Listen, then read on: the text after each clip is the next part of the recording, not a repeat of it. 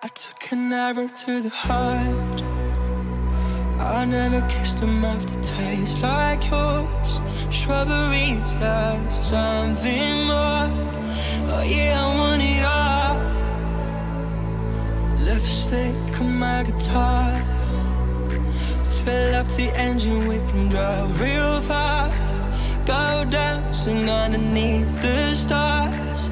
Oh yeah, I want it all got me feeling I wanna be that guy. I wanna kiss your eyes. I wanna drink that smile. I wanna feel like I, Got my soul's on fire. I wanna stay up for and all night.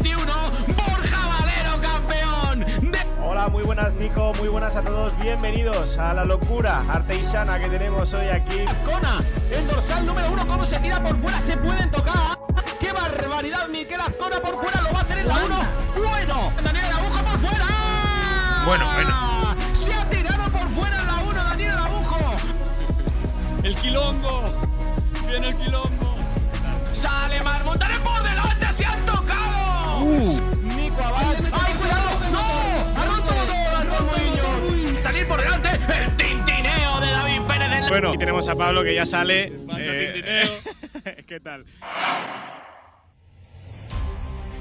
Bueno, pues muy buenas tardes a todos, chicos. ¿Qué tal? Bienvenidos un día más al Rincón de Quilón.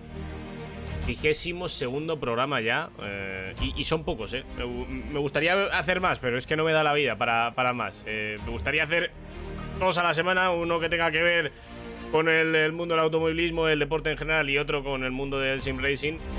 Al final no me queda otra que, juntarlo todo en uno y, tirar para adelante. Quizás luego en verano, que tengamos más tiempo, sí que hagamos dos y, y podamos hablar de más cosas, aunque quizás luego en verano haya menos actividad en el mundo del sim racing. Que quizás lo agradezcamos y ahora entenderéis por qué. Hoy vamos a hablar de MotoGP, eh, del Gran Premio de Montmeló. Está con nosotros eh, Lucas Navarrete, enseguida va a estar aquí con nosotros, de hecho ya está preparado. Eh, muy pronto le vamos a tener con nosotros aquí para hablar de, de ese Gran Premio de Montmeló, que, bueno, así a rasgos generales, en lo que refiere a la categoría reina, ¿no? MotoGP, bueno, no tuvo grandes cosas más allá de, del- la tremenda caída, ¿no? En el inicio de la carrera. Y, y, bueno, ¿no? La otra imagen de la carrera con Alice Espargaro, pues perdiendo esa segunda posición que tenía ya eh, amarrada, pero bueno, ya lo hablaremos. Moto 2, Moto 3 también fueron carreras muy tranquilas. Yo creo que el tema del desgaste eh, tan elevado hizo que, que carreras muy tranquilas en, todas las categorías. Pero bueno, ahora hablaremos de ello. Eh, como también hablaremos de, la carrera, ¿no? En el circuito de Detroit, de, la IndyCar. Yo la estuve viendo, me pareció una carrera sin más. eh, no tuvo grandes emociones, más allá de que, bueno, que sí, que Palou salía de 18 y quedó sexto. Gran remontada, eh, con una gran estrategia del equipo Chip Ganassi. Em, pero bueno, más allá de eso, me refiero, no fue una carrera que vaya a pasar a los anales de la historia como una de las mejores carreras de- de- de- del mundo o de la historia de la IndyCar, ¿no? Eh, pero siempre son entretenidas y, y curiosas de ver las carreras en Detroit porque me parece increíble que los coches de la IndyCar eh, se atrevan a ir por, por- Bueno, que los coches no, que los pilotos se atrevan a ir por. Eh, por, esa zona y de hecho que Kirkwood eh, tuvo un, gol, un fuerte golpe, o sea, perdón, un golpe fortísimo eh, en unas eh, free practice, si no me equivoco, no sé si fue free practice, free practice o en, o en clasificación, voy a quitar ya la música, ponemos musiquita de fondo, dame un segundito que voy a quitar por aquí cositas, un fuerte golpísimo, sí, Lucas, ya sabes, así hablo yo. Fuerte golpísimo, total. Fuerte golpísimo, nos vamos a quedar con eso. Pues eso, que tuvo un fuerte golpísimo, ya lo, dejamos así. Eh, un golpe muy fuerte en. No, recuerdo si fue en, el- en los libres o en la clasificación. Eh, y bueno, yo, recuerdo que estaba viendo la carrera, yo, esto lo vi por las redes y tal, pues, pues típico golpe que dice, bueno, pues sí, un accidente. Eh, y luego le vi, eh, viendo la carrera, que, se retiró y se puso hielo en la mano, ¿no? Y dije, bueno, todavía lo del golpe de- de- del otro día lo tiene. Y luego cuando, cuando acabó la carrera, al día siguiente, el lunes, compartió Kirkwood una foto en las redes sociales de la diferencia entre una mano y otra. eh, increíble. O sea, eh, el golpe, ya digo, eh, tuvo que ser curioso porque tenía la mano súper, súper hinchada, ¿no? Bueno, curiosidades de la Indy sin más. Em, y luego, por último, vamos a hablar de, un poco lo que ha pasado esta semana, porque llevamos una semana justo de salseo. Eh, desde el jueves que, hubo playoff, yo creo que se han juntado muchas cosas. Y, yo quiero aclarar muchas cosas, ¿no? Porque parece que. Mira, está Juanmi por el chat. Eh, porque parece que, no puedes opinar de, las cosas dando tu punto de vista. eh, aunque sea defender a alguien que ha hecho algo mal. Me refiero. Lo explicaré luego más adelante, ¿vale? Pero lo que quiero explicar hoy es que, aunque haya gente que se equivoque, porque gente que se equivoca hay millones en el mundo, yo me equivoco. Cuando una persona no se equivoca y le defiendes, no estás defendiendo todas las cosas que ha hecho en la vida, estás defendiendo esa. Y, posiblemente haya hecho muchas cosas mal antes, ¿vale? Pero tú estás defendiendo esta, que consideras que ha hecho bien, ¿Vale? Entonces es algo que quiero explicar hoy, que quiero que se entienda y que quiero que todo el mundo eh, tenga en cuenta, aparte de debatir y hablar sobre el tema aquí, que muy probablemente me caigan palos, pero bueno, eh, para eso estamos aquí y, y, que, narices, que me apetecía hablar de ello y, lo vamos a hacer. Pero bueno, eso será después, así que eh, vamos a estar de momento tranquilamente hablando de MotoGP, porque ya tenemos por aquí con nosotros a Lucas Navarrete. Muy buenas, Lucas, ¿qué tal? ¿Qué tal, Javier? ¿Cómo estamos? Bueno, pues con muchas ganas eh, de hablar de, de MotoGP. De... No, no, lo pudimos hacer el lunes, eh, pero bueno, lo hacemos hoy miércoles. Eh, tenemos tiempo de sobra porque la próxima carrera queda. ¿Cuándo va a ser? ¿Dentro de dos semanas puede ser? Sí, este fin de semana próximo no al otro. Exactamente. En Alemania, en Sachsenring. Eso es. Em, y, bueno, pues hemos tenido un gran primer momento. Lo decía yo ahora un poco tirando las líneas eh, de, los titulares ¿no? del, fin de semana. Y yo creo que quizás la alta degradación, Lucas, en líneas generales, en todas las categorías, no nos ha dejado ver carreras muy llamativas o muy espectaculares, ¿no? Sí, hemos encontrado pues un Monmelo muy abrasivo, especialmente por el calor. Yo personalmente pienso que quizá para Monmelo habría que, ir empezando a pensar en un posible cambio de fecha. Son ya principios de junio en todo el litoral mediterráneo. Sé por experiencia que es ya muy difícil, tema de la humedad, tema del calor y pues eso, temperaturas de 50 y pico, 50 y medios grados que pues convierten a, juntado con un asfalto de Monmelo que parece ser particularmente abrasivo, pues que convierten a la carrera en un, prácticamente en patinaje sobre hielo. Mira, estoy mirando los datos de, temperatura, ¿no? Fueron 30 grados eh, ambiente, ¿vale? 55 grados eh, pista, que es una barbaridad, Lucas. Y encima, súmale 47% eh, de humedad. que esto para lo que es el tema del desgaste no tiene mucho que ver, pero sí para, para bueno, la sensación del, calor en el circuito tuvo que ser impresionante. Ya hubo quejas, bueno, quejas, ya se habló bastante de que en la Fórmula 1, eh, que fue hace un mes más o menos, eh, hizo muchísimo calor, no me quiero ni imaginar esta carrera que, ha sido en pleno inicio de junio, todavía no estamos en verano, pero estamos a, a vísperas, ¿no? De entrar en verano. Sí, sí, ha tenido que ser verdaderamente sofocante. Ya digo, en, otras carreras de, Europa, pues estas fechas no son ningún problema. En Alemania no lo serán, en Holanda no lo serán, en Inglaterra tampoco. Pero claro, nos ponemos ya en, la costa mediterránea o nos ponemos incluso comendos en el año 2020 por culpa de la pandemia en, en Jerez en pleno julio. Y pues eso, asfalto a 60 grados y pilotos pasándolo verdaderamente mal para, para acabar la carrera, aparte, pues eso, ya aparte de incluso el asfalto, la propia configuración del circuito convierte a Melo siempre en, un infierno. Pues bueno, tenemos muchas cosas eh, de, la clavar, de las que hablar, perdón. Eh, de hecho, imágenes, yo creo, más que, cosas de las que hablar, porque creo que hay muchas cosas interesantes, sobre todo en la categoría reina.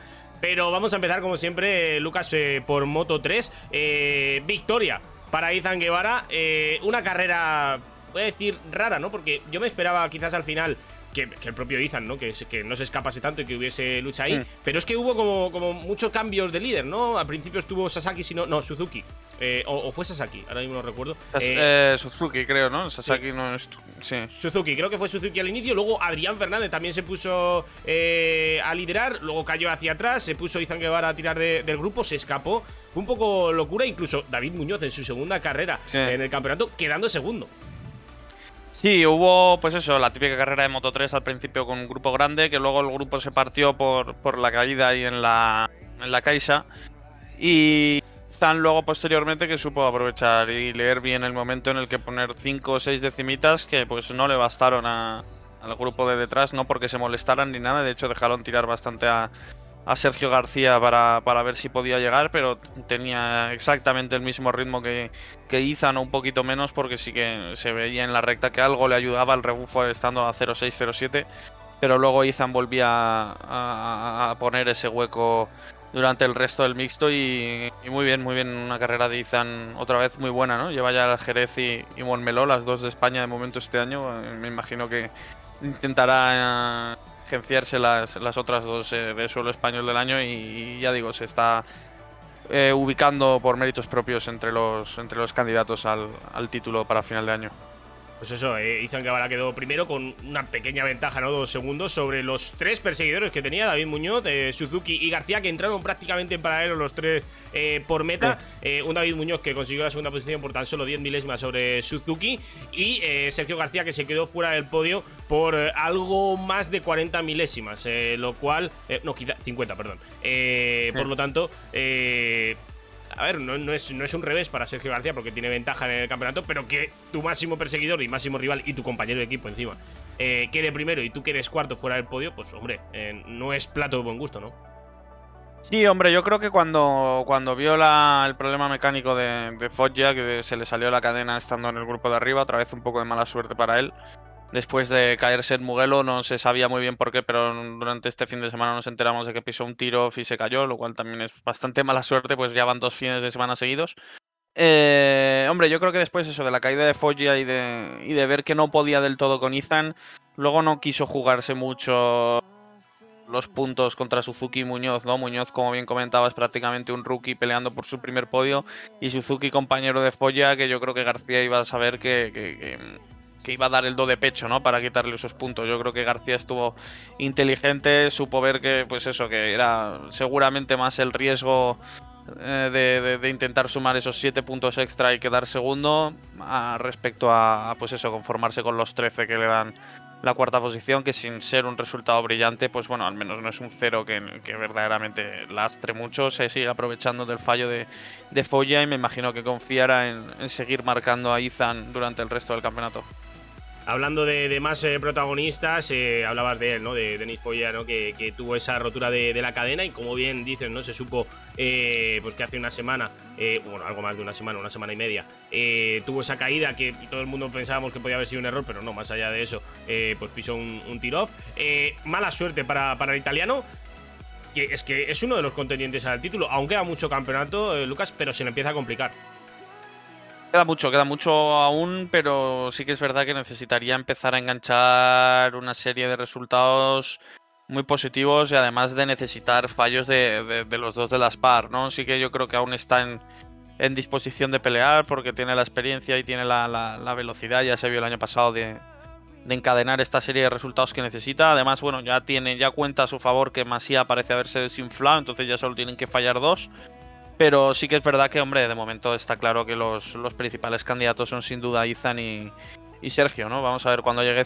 La onda corría mucho este fin de semana en la recta. Vamos a ver cuando llegue, por ejemplo, la carrera de Austria, si verdaderamente las KTM pueden situarse entre las 5 o 6 primeras. Y si no es así, pues tendremos ahí un par de buenas oportunidades, tanto ahí como en Aragón, para que Foya recorte buenos puntos.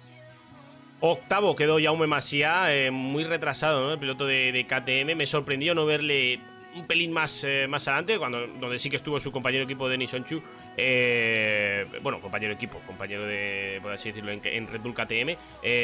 Pero bueno, me sorprendió, ¿no? Ver un poco tan, tan atrás a, a Jaume, que, que, una octava posición, decir tan atrás, pues. Pero claro, en, en Moto 3 que está todo tan igualado, Lucas. Ay, no, y que sí que es verdad que se cayeron varios, se cayeron 3-4, que pues claro. bueno, yo creo que, que, ni siquiera la octava posición era un poco la, la, la, real suya en este Gran Premio. Y sí, ya es una lástima, ¿no? Se ha roto un poco la inercia esta, el cambio de que todo que se había producido en demasiada en las cuatro carreras, me parece, que encadenó en el podio. Y pues eso, tanto en Mugello como aquí mm, no ha estado del todo brillante y yo creo que vuelve a descolgarse un pelín de, de la lucha por el, por el título, más que nada porque sí que parece que, pues eso, que esta regularidad que estaba mostrando parece haber sido un poco flor de, de cuatro semanas en este caso, más que de, de, haberse demostrado que verdaderamente ha hecho un clic a nivel mental y, y, está listo para encadenar muy buenos resultados, que es al final lo que necesita alguien para, para pelear por el título en Moto 3. Y noveno, a mí me sorprendió mucho. Eh, sabía que, que, el hermano de, de, de, Raúl Fernández, ¿no? Adrián Fernández, estaba en, en sí. Moto 3. Eh, pero hizo una gran carrera, quedó noveno y lideró eh, la carrera, que por cierto hay que decir, Lucas, que son calcados, son dos, dos gotas de agua los dos. ¿eh? Se parecen mucho, sí, sí, sí. Tienen los ojos así achinados los dos. Bien, hombre, está. Vamos a ver, está decepcionando. Hay que ser, hay que ser realista, está decepcionando. El año pasado ya hizo alguna carrera incluso mejor de las que ha hecho, de todas las que ha hecho este año las, mal, las malas lenguas no, realmente parece ser una realidad el hecho de que Raúl ató un poco su continuidad a KTM a cambio de que, de que su, su hermano tuviera hueco en, en, la estructura de Moto 3, pese a no ser el equipo oficial. Y de momento, desde luego, no está, no está devolviendo esa confianza. No es el único piloto de la parrilla, ¿eh? te podría decir lo mismo, por ejemplo, de, de Holgado, que está en el oficial KTM y tampoco ha tenido grandes resultados, pese a ser rookie. Pero sí, de momento, pues Adrián Fernández el otro día un buen paso adelante, pero sí que es verdad que hay que ser justos y, y reconocer que de momento, al menos, pues no está, no está rindiendo a las alturas de, sin ir más lejos, de su propio compañero de box como, como es Denis Onchu. Y bueno, vamos a poner en pantalla justo ahora, Lucas, ¿no? Cómo está esa clasificación en general de esta eh, categoría de Moto 3, donde Sergio García sigue en esa primera posición, 150 puntos, eh, tan solo 16 de ventaja sobre Izan Guevara, que se está acercando. eh, y, y bueno, ya, ya digo, está a menos de, de una carrera de distancia. Izan que está haciendo buenas carreras y que, bueno, tú siempre lo has dicho aquí, ¿no? Eh, ¿Crees que Izan es algo más piloto que Sergio? Sí, sí, sí. Sí, sí, sí, yo creo que sí. Yo creo que. No, yo le veo esta. em, Es verdad que, ojo, García este año ha hecho un par de carreras que yo no me. Un par de adelantamientos, si quieres, mejor dicho. Que por ejemplo el de, el de Argentina, creo que fue, ¿no? Sobre Folle en la última vuelta, que fue verdaderamente bueno. Y es- ha demostrado, ¿eh? Sergio García este año, pero no sé, yo a Izan ya el año pasado siendo rookie le vi muy buenas carreras. De hecho, ganó incluso siendo, siendo rookie alguna carrera. Evidentemente. eh, eclipsado por el fenómeno Acosta mm, de manera totalmente lógica y razonable. Pero de los dos del, de las par, yo sí que pienso que Izan. Vamos, yo no sé, no quiero decir que va a ganar el título, porque esto al final no ni siquiera quiere decir demasiado, pero sí que si, si soy un equipo de Moto 2 o de MotoGP fijándome en, en talentos emergentes, yo creo que hay más síntomas ahí de, de pilotazo en, en Izan que de Sergio García, lo cual no quiere decir que García no sea un, un auténtico pilotazo también, pero sí que pues bueno, yo creo que está tirando un poco más de esa experiencia y de ese saber estar más que Izan que es pura pura explosividad, ¿no? Y pura eh, y puro instinto sobre, sobre la moto. El otro día me parece que hizo una carrera verdaderamente buena. Y en tercera posición tenemos a Jaume Masia con 103 puntos, a 47 del liderato y cuarto Denis Foya eh, con eh, 95 a 55 ¿no? De- del líder de Sergio García. Estos dos que se descuelgan bastante ya de, la lucha. Sí que es cierto, Lucas, que queda mucho campeonato y que todo puede pasar. Pero de momento los dos pilotos de la Spar Team eh, poniendo tierra de por medio y eh, parece que la cosa de momento es de, de cosa de dos. Veremos por delante. Ya no solo por, por la clasificación general, sino por las últimas carreras. Que a- tanto a Sergio como a Izan sí que los hemos visto ahí adelante, pero a Denis y a Jaume los hemos visto algo más irregulares, ¿no? Sí, yo te he de confesar que no había visto la tabla y no, sab- no tenía la percepción de que estaban tan lejos. Y verdaderamente necesitar dos fallos de dos. eh, De Ethan realmente no son dos, pero son uno y medio. Y. Pero con Foya sí que son dos. eh, a estas alturas de campeonato no, no es lo suyo porque tampoco van a librarse de fallar y de estar exentos de problemas ellos dos, ¿no? Pero bueno, que, que queda mucho campeonato, ¿eh? Ethan era el que estaba descolgado después de, Argentina también, porque tuvo el fallo mecánico, me parece que en, que en Indonesia y también en Argentina tuvo un cero también y parecía que ya tal. Y luego, pues, en fin, Moto 3 es muy. em, eh, Es tan loca la categoría y todas las carreras que, que todos acabamos fallando más de una vez y encajas dos ceros consecutivos como Folla y parece que has perdido el tren, pero bueno, eso mismo le puede pasar a cualquiera. O sea que a una distancia yo creo que no es del todo, del todo preocupante. Pues pasamos, eh, Lucas, a hablar de la categoría eh, intermedia, ¿no? La categoría de Moto 2. Aquí la victoria eh, fue para Celestino Vietti. Y aquí es donde yo empecé a notar. En Moto 3 quizás no se notó tanto, eh, Lucas, pero aquí en. Moto 2 eh, sí que yo noté mucho el tema del desgaste, ¿no? Porque vimos a un Celestino Vietti que no arrancó de primeras adelante. Sí, que estaba en el grupo ahí de, los sí, sí. 6, 7 primeros. Pero de repente esa gestión de goma se hizo notar y Celestino Vietti tuvo un ritmo final espectacular, que es lo que le hizo ganar la Sí. carrera. Sí, correcto. Aquí, como bien dices, empezaron a haber síntomas de que el asfalto estaba para pocas tonterías. eh, En, en muchos pilotos, por ejemplo, en Ogura, que empezó dándoselas con todos, con el propio Vietti a principio de carrera, siendo muy agresivo y luego yéndose para atrás verdaderamente rápido. En el propio Roberts, que puso tres segunditos al principio y luego se cayó. Bueno, en el propio también Augusto, ¿no? No solo en Vietti, Augusto Fernández replicó un poco la carrera de Vietti, un pasito por detrás todo el rato, ¿no? Inmediatamente detrás de él.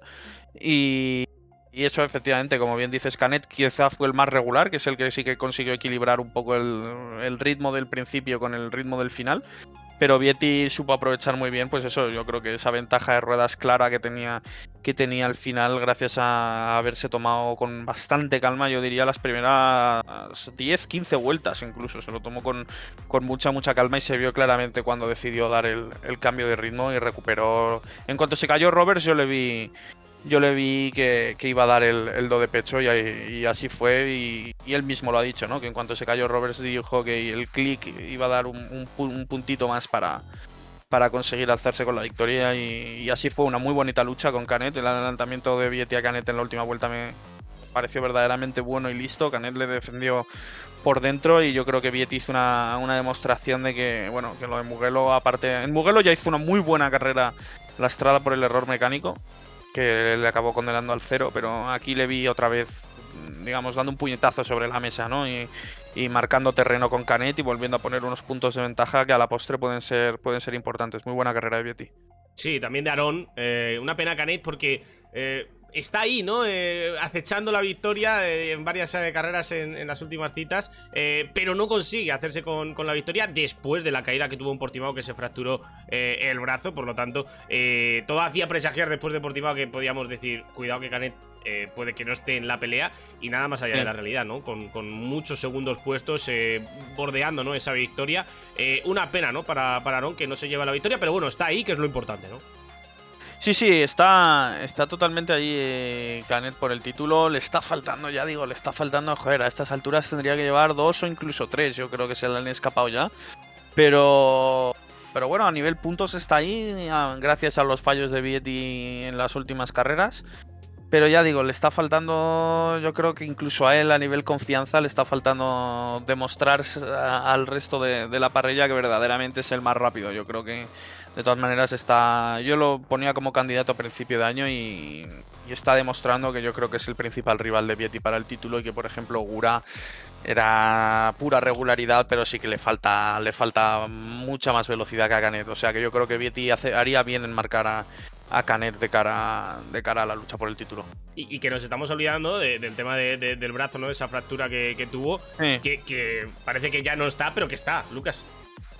Bueno, esas, yo creo que a estas alturas ya no, ya no es un condicionante serio, ¿no? Para, para el ritmo de, de, Canet o la resistencia de Canet alrededor de la carrera, etcétera. Yo creo que a estas alturas ya y con, y con medicación, a lo mejor calmante de dolor durante el fin de semana, yo creo que ya no es un condicionante serio. Canet ha sobrevivido muy bien a, a, a este problema, como bien has dicho, durante, durante las carreras inmediatamente después de Portimao pero yo creo que ahora ya mismo no es un condicionante que, él tenga en cuenta para, las luchas y para las carreras que quedan. Tercero, Augusto Fernández, eh, otro podio más para, Augusto. Eh, ya no son buenas las sensaciones con Pedro Acosta, que ahora hablaremos de él, que quedó sexto, sino que también son buenas con, Augusto. Parece que, que, que Red Bull KTM ha, encontrado algo, ¿no? Sí, parece que han encontrado un poco la senda. Augusto sí que es verdad que, bueno, pues estaba más o menos en, top 5, top 6 en prácticamente todas las carreras. Sí que es verdad que luego pues en carrera mm, le faltaba rematar la faena, por ejemplo en Indonesia con el fallo tonto en la curva 1, etcétera. Recuerdo alguna otra más que pues en fin que no que por fallos no conseguía mm, demostrar el ritmo de entrenamientos, pero sí están están ya ahí parece como para para ser contendientes para cada carrera durante eh, durante el resto de, temporada. Augusto, que bueno, no hay que olvidar que eh, su envergadura y su incluso su peso, no, no es que tenga sobrepeso, ¿eh? pero claro, al final el medir 15, 20 centímetros más que los rivales evidentemente lastra y en Moto 2, pues pese a que son motos ya evidentemente con más con más caballo que en Moto 3 pues también también se nota no ese extra envergadura y también pues según cuenta él en el sobrecalentamiento del neumático delantero y tal es algo que le trae un pelín por la calle. De la amargura parece contaba que pues bueno que tiene que que él en no consigue no consigue el mismo rendimiento que los rivales y que pues tiene que intentar adelantar en sitios menos menos fáciles quizá no y menos típicos para adelantar. O sea que a mí me gusta mucho el estilo de Augusto. Me parece un, un piloto yo disfruto mucho viéndole conducir así que será será un, placer si consigue si consigue establecerse ahí arriba entre los entre los candidatos. Y es verdad que para el título lo veo un pelín más más descartado y de su compañero vamos a hablar ahora de Pedro Acosta, que después de hace dos semanas eh, tener esa pole position en, en el Le Mans, eh, irse al suelo cuando iba liderando, llegó a Mugello, ganó la carrera, el, piloto más joven en ganar la, carrera en Moto 2, eh, su primera victoria también en la categoría, evidentemente, y, y aquí ha tenido una actuación buena, vamos a decir, ¿no? Quedó sexto, pero no estuvo en el ritmo de cabeza de carrera. No sé si quizás, yo creo que sí, Lucas le afectó mucho el tema de la, de la gestión de gomas. Yo el tema de la gestión de gomas no estoy tan seguro, porque también fue un poco de menos a más, ¿eh? Sí que estaba más o menos décimo al principio de carrera, sí que es verdad que hubo pilotos que se desinflaron más que él. Yo creo que él las gomas las supo gestionar bien, si acaso, mm, pues eso, al principio yo creo que perdió, se vio bastante perdido entre que no salió demasiado bien en posición y que pues eh, se metió ahí en el tren de pilotos intermedios que ahí pues pierdes mucho tiempo que no supo compensar. No diré que tenía ritmo para ganar pero bueno yo creo que sí que tenía un, pelín más para acabarse esto y que pues bueno una carrera de, de las de aprender no para él yo creo que es un, no un no diré un resultado positivo porque un sexto tampoco es ninguna barbaridad para un piloto del potencial de la costa pero en, eh, en, conclusión y en general sí que yo creo que es una, un fin de semana de los que uno aprende de cómo funciona la categoría, cómo funciona la moto, las ruedas, etcétera, y que Acosta va a poder, va a mejorar a raíz de, este gran premio que, que, ya, como bien dices, es un, pues sí, si se hubiera que ponerle nota, un 6 habría que ponerle. Sí, estoy totalmente de acuerdo. Tenemos en eh, pantalla, no hemos hablado, bueno, sí lo has dicho tú, ¿no? La caída de, Joe Roberts, ¿no? Cuando va liderando eh, la carrera, una, una pena. Em, y tenemos en pantalla justo ahora, Lucas, eh, pues bueno, cómo está la clasificación general con Celestino Vietti líder, 133 puntos. Esta victoria viene un poco a animar los ánimos, para la redundancia, de, Celestino Vietti después del cero en, en Mugello. con Ogura, segundo, 117. Canet, tercero con 109. Decías tú hace un momento, ¿no? Eh, Celestino Vietti tiene que fijar eh, sus miradas eh, o, su rivalidad como rival más directo a Aaron Canet, tercero, y, bueno, con, bastante distancia de momento. Sí, son 24, es prácticamente una carrera entera. Mm, yo de momento sí que si fuera Vietti mm, me fijaría desde luego más en Canet que en Ogura, pese a que Ogura esté 8 puntos por delante. Ogura no ha, me parece que, que, lleva dos podios o un podio, mientras que Canet ha estado constantemente ahí. Yo creo que, bueno, Em, sin duda Canet va a ser más rival para, para el título que augura en el caso de Vietti. Y, es positivo que pues eso que esté a 20, para para Vietti es positivo que Canet esté a, a, 24 ya. Yo es verdad que bueno dije un poco lo mismo el año de Bastianini en, en Moto 2 en 2020 que creía que no era el rival de los de Marini de Bezeki sino o, de Lowe's incluso y a, lo tonto con dos tres carreras ganadas se plantó ahí y ganó el título pero bueno yo creo que Ogura no no va a ser capaz de ganar estas dos, tres carreras que al final por pura matemática te hacen falta para, para pelear el título con gente que pues Vietti ya lleva cuatro, si no me equivoco, o sea que mm, va a necesitar augura mucho fallo de, los demás pilotos para, para, verdaderamente pelear por el título. Yo creo que el, título está entre, entre Vietti y, y Canet en resumen. Pues bueno, vamos a dejar eh, Moto 2 eh, a un lado, Lucas, y vamos a pasar ya a hablar de Moto GP. Y antes de hablar de, la carrera, de los resultados y, tal, vamos a ver la que para mí es la imagen eh, del fin de semana, la tremenda caída que, hubo en la salida en la que estuvieron involucrados Ale Rins, ahora mismo no me acuerdo del, nombre. Bañaya y, Nakagami, sí. Nakagami, eso es, y, y Bañaya. lo de Nakagami, yo cuando vi la caída en directo, Lucas, he de decir que y que se caía Nakagami, que se llevaba por delante a, Rins. No entendía muy bien por qué razón eh, se, iba al suelo, porque creía que no había tocado, pero cuando después veo el tremendo golpetazo que pega Nakagami con la cabeza y parte del cuerpo a la trasera de, de, es que da miedo, ¿eh? Da mucho miedo. Sí, sí, sí. Es tremendo, es tremendo la... Vamos, ya solo la... el poder tumbar el conjunto motopiloto de unos 200, 250 kilos mm, con, la cabeza implica que el golpe ha sido verdaderamente bestia. Yo, en fin, no soy ningún experto en, en, la seguridad, digamos, en material de seguridad de MotoGP, pero yo la flexión que hace hacia atrás el cuello de, de Nakagami yo no sé si no tiene la joroba esta del mono, que tampoco es para eso, ¿eh? la joroba, quiero decir, pero al final tienes que asumir que algo amortigua el, eh, latigazo hacia atrás. Yo creo que se podía, que podíamos estar hablando de una verdadera tragedia, ¿eh? de que si hubiera desnucado, haber tenido una lesión medular o cualquier cosa, ¿eh? yo creo que podríamos estar hablando de algo muy serio, porque ya digo, el, la, fuerza del, impacto para, para al final desequilibrar la masa de, 250 kilos más o menos que tiene ahí la Ducati de, de Bañaya a esa velocidad, etcétera, tiene la fuerza del impacto ha sido algo verdaderamente verdaderamente serio, sí. Aquí lo estamos viendo justo a cámara lenta ahora, fíjate es como va directo contra la rueda. De hecho ahí esta imagen que yo cuando la vi dije, es que pierde hasta la visera del casco, o sea, Es, Sí, sí, es sí. brutal la, la forma en la que, que impacta con el eh, con, eh, con la moto de, de Bagnaia. Eh, no he visto. Eh, sí que vi que Rin se, se ha roto el, eh, el radio. La muñeca, sí. la muñeca. Algo de la... La muñeca, sí, la muñeca. no sé, bueno, la- uno de los huesos de la, de la muñeca, la muñeca se sabe que no sé si es el radio, el escafoides, tal, pero vamos, sí. Y, y luego eh, Nakagami sí que no he visto parte médico de él. No, no sé si tú, Lucas, sabes algo. En teoría no tiene nada. Él, él ha puesto un propio tuit donde sale magulladísimo, sale con la cara hecha con, con muchísimo hematoma y un collarín y tal.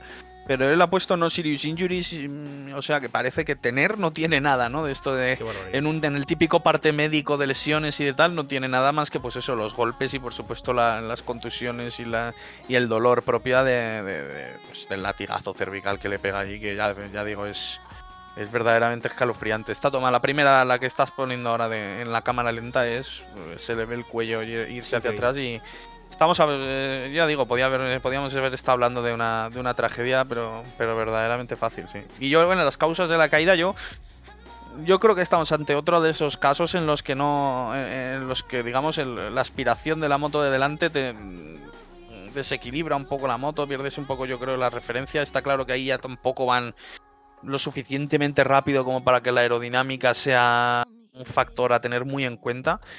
Pero es una caída extraña, ¿no? Porque es, eh, va muy pasado. O, bien va muy pasado de frenada como para que verdaderamente se le, se le va la, la olla en cuanto a la referencia o lo que sea.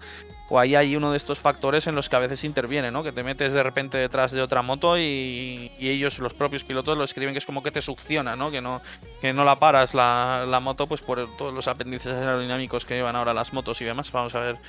Es una lástima, ¿eh? es una lástima tanto, por, por supuesto, por, por Nakagami, aunque bueno, por Nakagami en este caso ya no tanto porque está bien.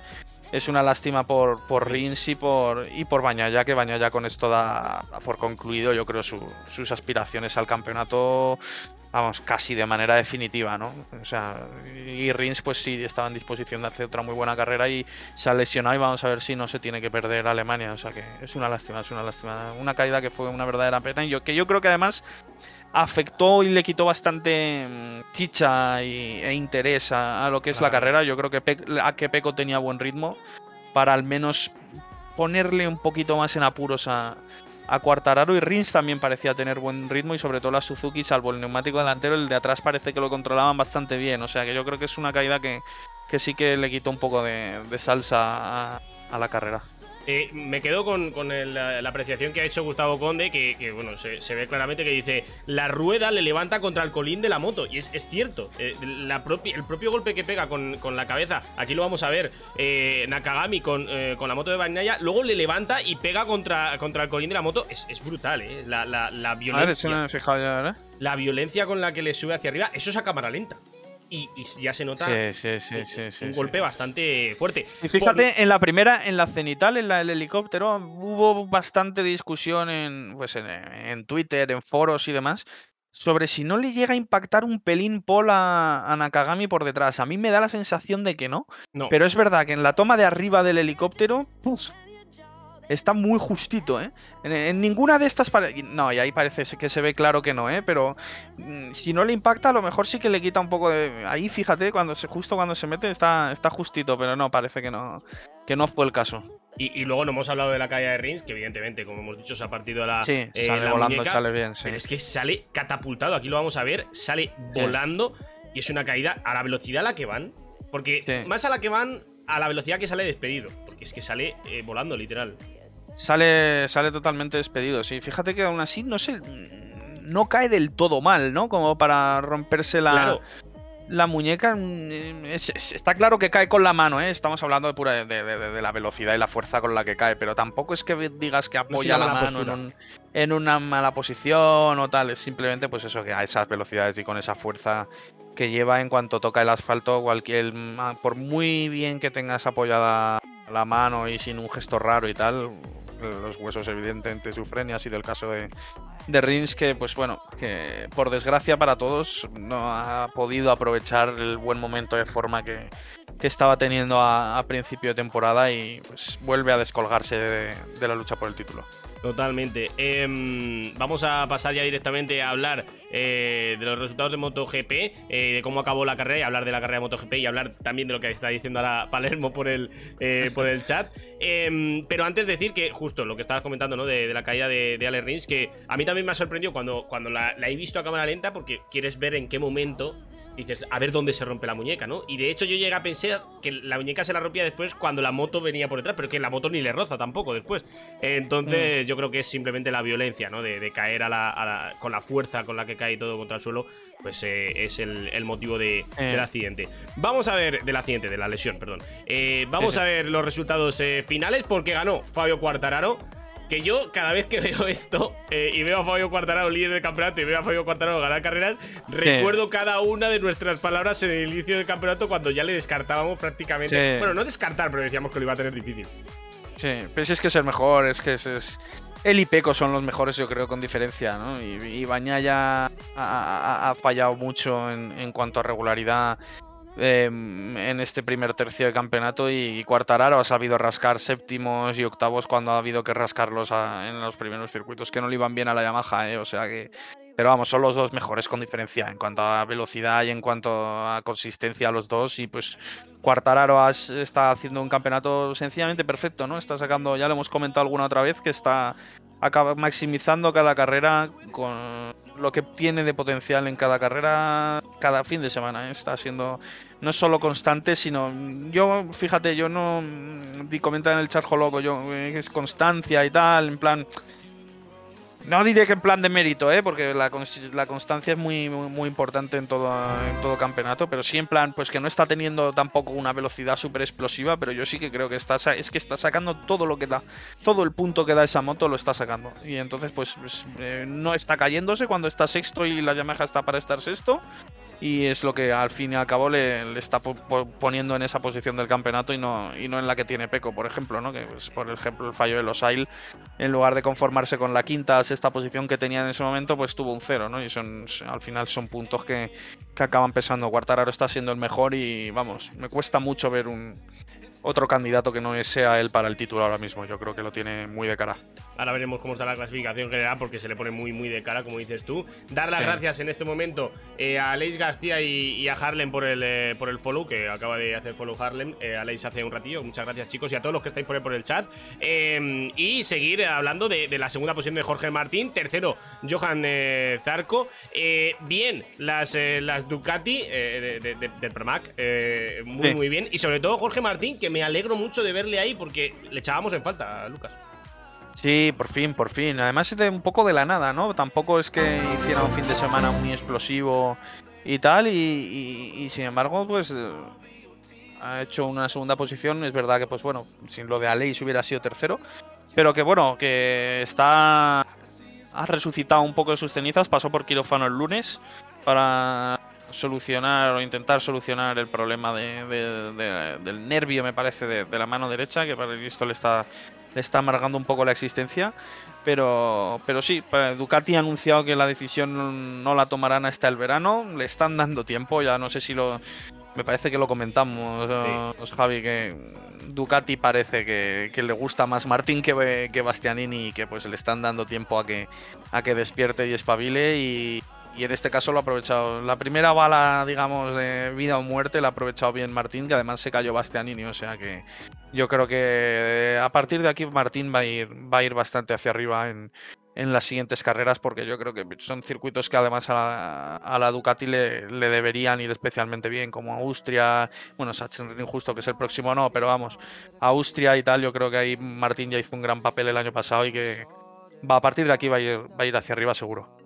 Eh, hablabas antes, ¿no? Eh, por cierto, gran carrera de Johan Zarco, tercero, que, que buen, sí. viene haciendo buenas carreras eh, el piloto francés sí. y la verdad que, que, más regular, incluso mucho mejor que, que Jorge Martín hasta, hasta el momento. Eh, aunque potencialmente yo creo que Jorge Martín luego acabará mejor eh, la temporada, creo. Luego habrá que ver. Eh, estas son suposiciones eh, que hacemos aquí. Y, hablabas antes, ¿no? De cuando hemos visto la caída de Rins, que las Suzuki aquí van bien, que, que Rins de hecho era uno de los candidatos a estar ahí en la lucha por el podio, y quién sabe si algo más. Y cuarto quedó Joan Mir, con lo cual confirma esta teoría que estabas diciendo tú, bueno, esta teoría, lo que estabas diciendo tú antes, de que las Suzuki iban bien aquí, y, es un poco de luz para el equipo, porque desde que se anunció en general lo que se anunció es que no veían la luz del día estos. Sí, sí, sí, una muy buena carrera de Mir que salía muy atrás, ¿eh? salía séptimo. Está claro que hubo caídas, eh, sin más lejos la de Nakagami, eh, Rins y Bañaya y luego Bastianini son ya cuatro posiciones prácticamente gratis. Pero bueno, una, muy buena caída de, de Mir eh, aquí en Montmeló que pues pese a estar lejos de, del podio sí que fue de muy constante y que pues como dices espanta un poco los fantasmas de que pues eso, que había anunciado la marcha del campeonato y, habían desaparecido totalmente. O sea que es bueno para Mir porque además parece que se estaba enfriando un poco el, tema de, de HRC. Yo personalmente me esperaba que ya lo hubieran anunciado, más aún con la con la ausencia de Márquez conocida prácticamente para, para, el resto de temporada, sino para al menos hasta las últimas, el último par de carreras. Yo me esperaba que HRC iba ya a, haber anunciado un poco el reemplazo y que este iba a ser Mir, ¿no? Pero parece que se ha enfriado un poco, no sé por dónde van los tiros. Los últimos rumores parecen, se, parecen apuntar a Costa, a mí me parece un poco una marcianada.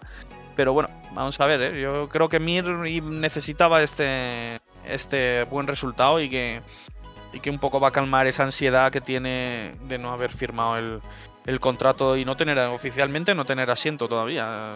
Yo me esperaba que ya lo, lo fuera a tener oficial y, confirmado, pero parece que él incluso está un poco nervioso de, de que pues no avanzan mucho las conversaciones.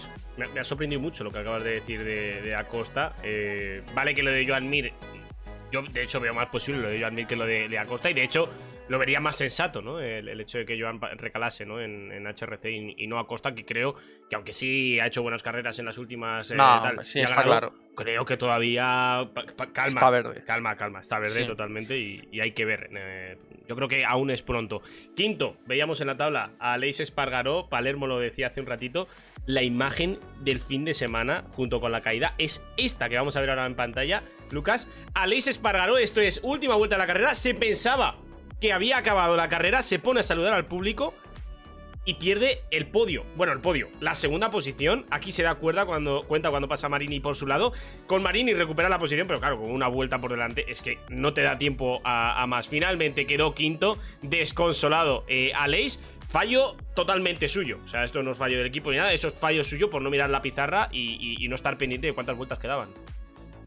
Sí, es un fallo tan personal y suyo como, como tonto y, posiblemente hasta costoso, ¿no? Yo creo que Aleix, cualquiera, perdón, cualquiera realmente, no solo Aleix, que quiera estar en disposición de pelearle este mundial a Cuartararo, no puede dejar escapar los puntos que dejó escapar Aleix el otro día, que si no me equivoco fueron nueve, que no son pocos. Y sobre todo teniéndolos amarrados, ¿no? Quiero decir, no tenía ni que pelearlos más. De hecho, se los había ganado muy bien en la pista porque Martín volvió a, adelantarlo y, en fin, volvió a tener que, ganarse esa segunda posición y un fallo que pues puede ser, eh, evidentemente es cómico para el que lo ve desde fuera, es un fallo muy tonto, pero que en la, posición que está Leis de, posiblemente pelear por, por el título el resto del año, es un fallo que puede ser más importante de lo que, de lo que parece y que bueno, a Leis seguro que estará esperando no, no acordarse de él a final de año. Yo estaba viendo la carrera, eh, Lucas, y a mí me, ocurrió lo mismo que a Ernest, ¿no? Que, de primeras ves que pega ese golpe en, la moto y, yo pensé que tenía algún problema en la moto. Digo, no puede ser que se le rompa la moto a falta. Fíjate, es que ahí lo vamos a ver cómo pega ese golpe tal. Pero luego ya cuando le ves saludar dices, no, no, que este tío se piensa que acabó la carrera realmente. Sí, tú fíjate que yo lo que lo, primero que pensé de todo cuando pegó el golpe y luego la manera que tenía de apartarse y demás era que se había quedado sin gasolina o algo de eso. Que había calculado mal y se había quedado sin gasolina. En fin, las motos GP ahora van muy apretadas en cuanto a consumo. Es verdad que Mormelo no debería ser tan, tan grave, pero vamos, lo primero que pensé fue eso. Y luego lo, de lo del lo del gripazo, digamos, la rotura de motor, yo no, no se me pasó por la cabeza, pero vamos, en cuanto se puso a saludar ya quedaba claro de qué iba la película y, en fin, uno de los fallos que, joder, se lo puedes ver a un rookie en, en Moto 3, se lo puedes ver a un tío como Aleix, recién renovado, peleando por el título por primera vez en su vida y tal. En fin, habría que. Quiero decir, vamos a ver, yo. Aleix ha sido muy crítico con la moto en el pasado, diciendo que, pues, que sí. En fin, muy crítico cuando ha roto, que él se está partiendo la cara por tal. Eh, la lógica es, pues, en fin, eh, que Aprilia en este caso, sin, sin mal rollo y sin ningún tipo de tal, le dijera, oye, otras veces tú has querido depurar responsabilidades con nosotros cuando la moto no ha estado, esto de hoy lo tocaba, eh, cabrón, así de buen rollo, pero vamos, decirle, venga, concéntrate un poco y que al final, joder, no es tan, quiero decir, no es tan difícil, ¿no? Eh, a la derecha tienes una bandera a cuadros que si no la ves tienes Claro. que seguir, tío. Es que yo. O sea, es que no. Mucha gente No, habla eh. de la pizarra, que, que Ismael, ¿no? Eh, Ismael Aviz, que está en el chat, habla de la pizarra. El propio Aleix hizo mención de, de la pizarra, de que no le dio tiempo a verlo. Muy bien. Pero es que hablamos de una bandera a cuadros. Una pizarra no la ves para ver el tiempo, para ver otra información. Pero la información de, de última vuelta, Lucas, es que es bandera a cuadros. ¿Has visto la bandera a cuadros? No, a fondo. Claro, claro, la bandera cuadros este es un símbolo universal Claro. que está en todo, quiero decir, es que está en todos lados y se ve bien, vamos, o sea, quiero eh, se ponen en la garita que tienen dedicado para ponerse en la bandera cuadros y vamos, es tan sencillo como mirar ahí. Si tienes cualquier tipo de dudas, que en Molmelo es verdad que son frecuentes por el tema del, del vi- de la torre, ¿no? Del videomarca, bueno, no videomarcador, en fin, de la torre de posiciones y de, y de vueltas restantes que por lo visto marca un 0 cuando en verdad debería ser un 1, etcétera, y que pues los pilotos usan, los equipos usan un criterio distinto al del circuito, entonces cuando es L1 en pizarra, en el circuito es L0 y en fin, puede dar lugar a cierto error y confusión, pero vamos, una bandera de cuadros no es tan, no es tan difícil de ver y yo te digo más. Yo no sé si a raíz de este fallo no deberían implantar todos los equipos, al menos de MotoGP, en el dashboard, en el display de la moto, que tienen tanta información, tantas temperaturas, tantos sensores, tanto mapa motor, tanto tal, no es tan difícil ponerle un cuenta vueltas de cuántas vueltas quedan, que el piloto quiera poner, que sea el propio piloto el que decida si para él lap 1 es última vuelta o es que quedan dos porque la cero la cuenta o no, pero que lo organice el propio piloto y el equipo le ponga en el display que llevan ahora, ya digo, los displays de ahora no son los de antaño que son analógicos eh, sin color, etcétera. Los displays de ahora son prácticamente como los de un volante de Fórmula 1 y ya digo, no controlan todo eh, pues el mapa motor de frenado, el mapa motor de consumo, eh, etcétera, pues no es tan difícil ponerles en una esquina un, un- en plan JRT, ¿no? En las vueltas restantes. O sea que yo creo que a raíz de esto, ma- más de un equipo seguramente lo, lo hará, no me extrañaría nada. Eh, A raíz de esto, siempre he tenido una duda, Lucas, la pregunto, te la pregunto a ti, a ver si me puedes responder y si no a la gente del chat.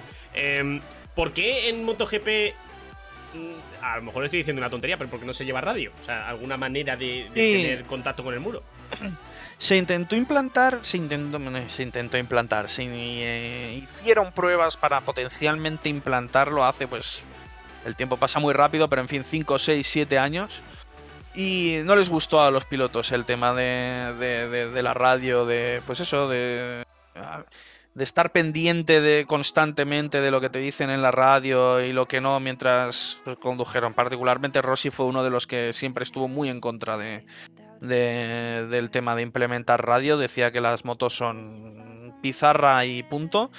Y Rossi fue uno de los más eh, de los que más en contra estaba de, del tema de la radio y, bueno pues se, descartó en su momento y yo creo que yo lo prefiero no yo ya tienen muchas cosas que gestionar y que tal como para encima mm, joder estar pendientes de pues eso de cambiar muchos mapas o de una estrategia, perdón, una estrategia de carrera que no, que no decida, no sepan ver totalmente ellos, ¿no? Yo casi que prefiero que sea así, ¿no? La típica pizarra de toda vida y que con eso yo creo que pues con eso y con, y con la implementación en pantalla de por supuesto los avisos de seguridad, de mandarte a box, de quién te sigue, de quién no, para pues eso en caso de pu- pu- puramente de seguridad, con eso yo creo que van, que van servidos y que pues, al final es un poco como el debate eterno que hay en el ciclismo, ¿no? De si pinganillo, si pinganillo, ¿no? Yo creo que pues en el ciclismo ha perjudicado mucho lo que es el espectáculo y que podría darse un poco más de lo mismo en, en las motos y yo me alegro de que se, rechazara esa primera intentona hace años. Sí que te puedo comprar que pues al final seguramente por el, por el avance de los tiempos pues eh, sea algo que acaben poniendo. No te lo, no te lo discuto ni te lo niego. Yo, yo no lo echo de menos ¿eh? en, en MotoGP. o sea, no, no es algo que, que eche de menos como, por ejemplo, ves en las carreras de Fórmula 1 y ves las radios. no es algo que eche menos en, MotoGP. Eh, Mm. Así que bueno, si los puristas, ¿no? Los que sí que os gustan más eh, o estáis más atentos de, de MotoGP decís que no, pues yo a, a- a muerte con vosotros, ¿no? Y, y que no se, se establezca esto. Eh, quiero dar también las gracias a, a Joloco, que está por el chat y ha hecho sub antes, que no lo he dicho. eh, y mostrar en pantalla cómo está la clasificación general de- del campeonato. Lucas, Fabio Quartararo líder, 147 puntos. Aleix segundo, pese a todo, 125. Pero claro, ya son 22 de desventaja. Y teniendo en cuenta la cantidad de puntos que perdió con este error, ah, es una pena, ¿no? Él mismo lo dijo. cu- Cuando estás luchando por el campeonato o, o quieres luchar por el campeonato, no te puedes permitir estos errores. Sí, correcto. Está ya 22. Viene Sachsenring, que en principio debería ser bueno para Yamaha. Y pues eso, se ha estado beneficiando un poco el de, de las dudas que tenía Yamaha a principio de año, que parece que pues han acabado por, solventarlas. Y por cierto, con- convenciendo a Quartararo para seguir, que no lo hemos convencido, que se anunció la renovación. No lo hemos comentado, perdón, que, se anunció la renovación. Y. Ya digo, yo creo que poco a poco la lógica dice que, Quartararo se irá distanciando más y más de Aleix en las, en las próximas carreras y pues yo creo que incluso Bañaya, pese a no estar en disposición de pelear por el título, sí que posiblemente tenga suficiente para ser subcampeón. Yo creo que estamos viendo un poco... mm, pese a que Aleix y la Aprilia están siendo muy regulares en todos los circuitos, creo que llegará un momento en el que den un pasito atrás lógico y, y esperable porque yo, vamos, creo que el rendimiento que están teniendo no se lo esperaba absolutamente nadie, ni siquiera ellos, y que pues no sé, no estoy absolutamente convencido de que sea sostenible para el resto del año, la verdad. Eh, miro la, la- la clasificación, eh, Lucas, y, y bueno, Fabio primero es el vigente campeón de- de- de- del mundo, ¿no? De la categoría, pero me sorprende, viendo cómo empezó el año. Pero es que sigo mirando la, la clasificación y me sorprende toda. Es que me parece como un desorden Eh. que si nos dicen después de, de- de- de la primera carrera que esto va a estar así, ya nos pareció Sí. poco eh, a tener en cuenta la, la clasificación después de la primera carrera. Pero es que sigo sorprendiéndome mucho con cómo está el campeonato de MotoGP. Sí, sí, estoy, estoy muy de acuerdo. Por ejemplo, me llegas a decir que Martín no iba a estar entre los 10 primeros y, y no te lo imaginas. O que Bañaya iba a estar solo quinto, por supuesto. Que las dos Suzuki están atrás después de que la moto pues es mejor que la del año pasado. Y sí, una, una clasificación muy, muy, muy loca que pues al final es fruto de, lo impredecible que ha sido el, campeonato a principio de año. Quartararo ha sido el más sólido. Creo que es, va a seguir siendo más sólido aún y que pues va a ser- al final yo creo que va- vamos a estar en una situación en la que probablemente sea campeón con 3, 4, 5 carreras de margen, ¿eh? le veo con, con este margen en la tabla que además ya le permite pues eso, dejar ganar a Bañaya cuando Bañaya sea un pelín superior a él y el conformarse con con unos resultados que le permitan seguir sumando y, y ya está, ¿no? Y porque con Baña ya tiene un margen verdaderamente escandaloso, o sea que yo creo que vamos a estar, pese, pese a lo que decía mucho la gente de que no les extrañaría ver un, yo que sé, a cuatro o tres pilotos candidatos por el título en Cheste, yo creo que va a ser prácticamente al revés, que a partir de del segundo al quinto a lo mejor sí que está muy apretado, pero yo creo que Quartararo va a ser campeón con, con bastantes carreras de diferencia.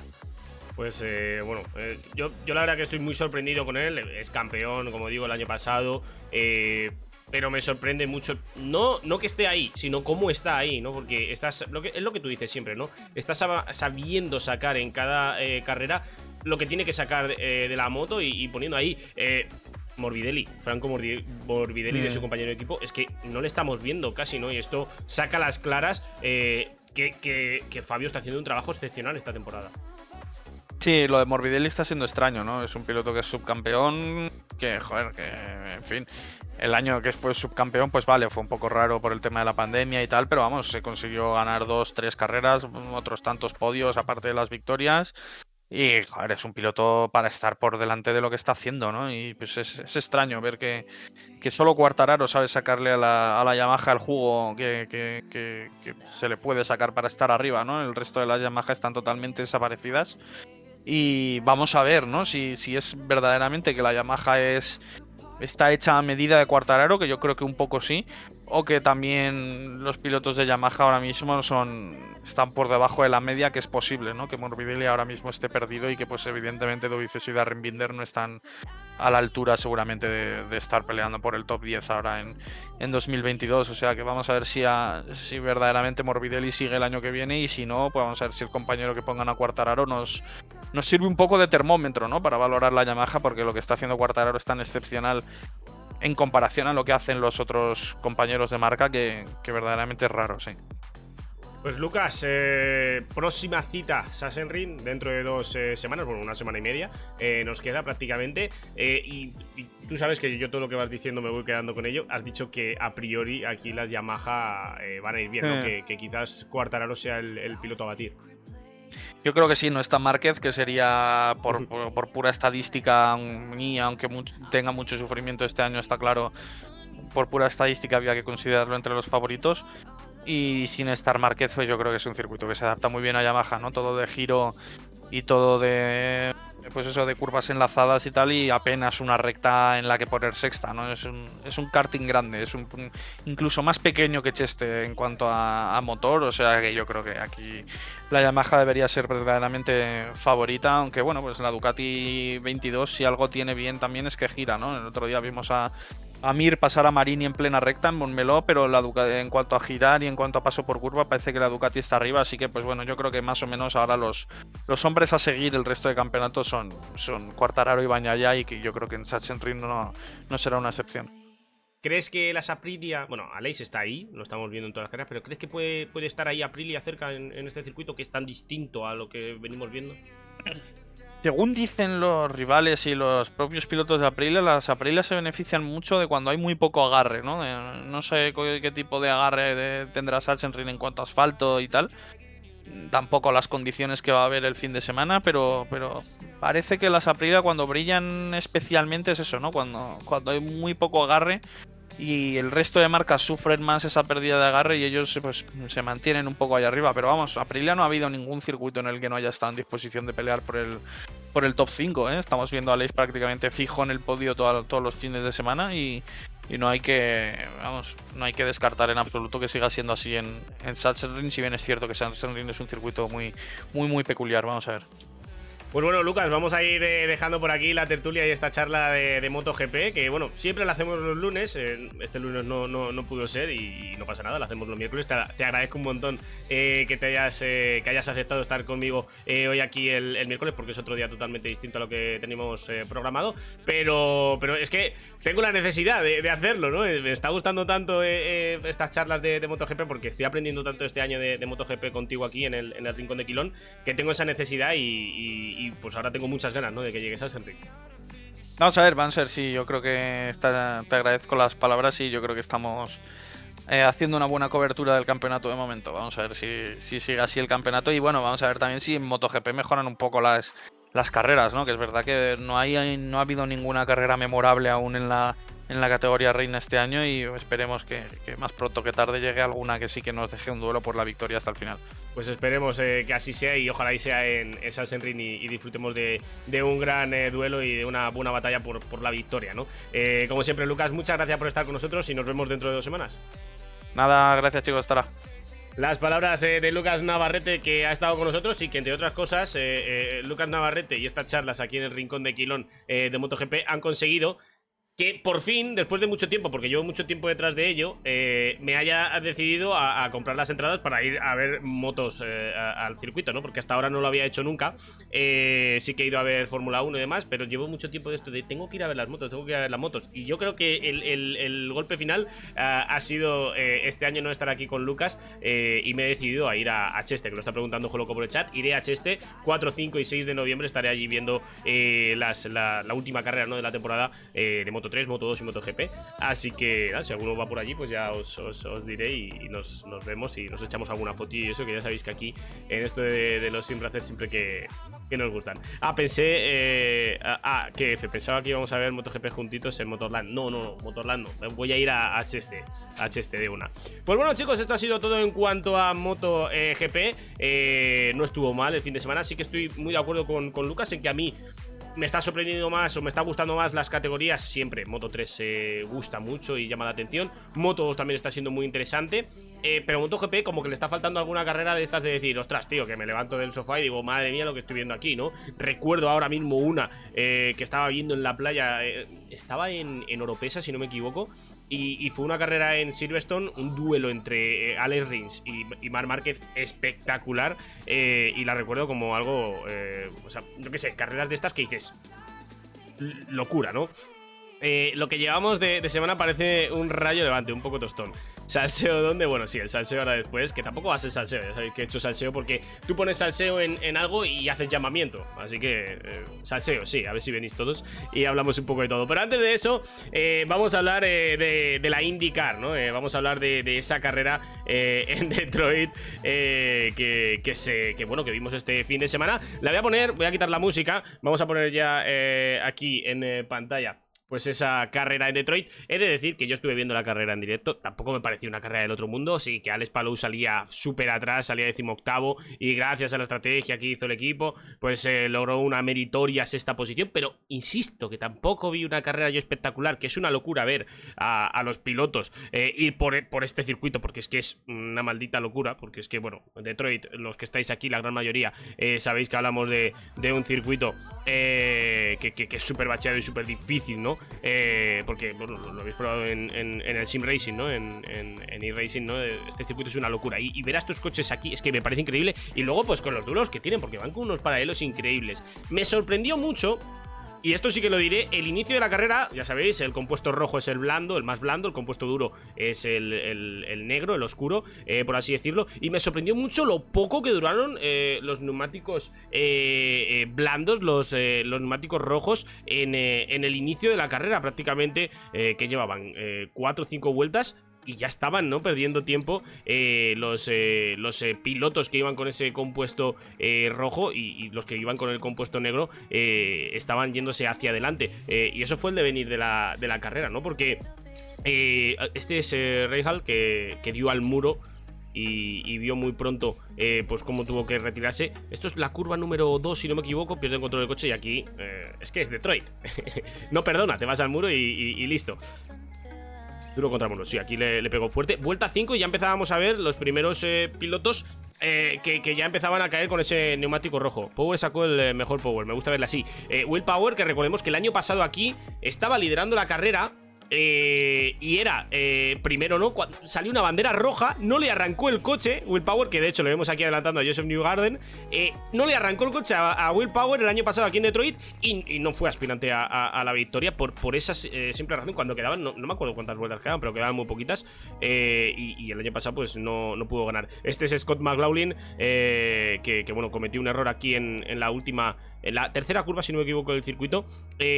tocó el muro incluso y estuvo a punto eh, de quedarse ahí. De hecho, hizo algo muy raro, porque aquí parece que lo tiene controlado y quiere hacer un trompo para volver rápido a pista. Y lo que hace es prácticamente irse contra el muro. Fíjate que no, lo controló bien eh, el, el dorsal número 3 y, y bueno, y que impactó con el, con el muro. Aquí tenemos al eh, señor Rossi.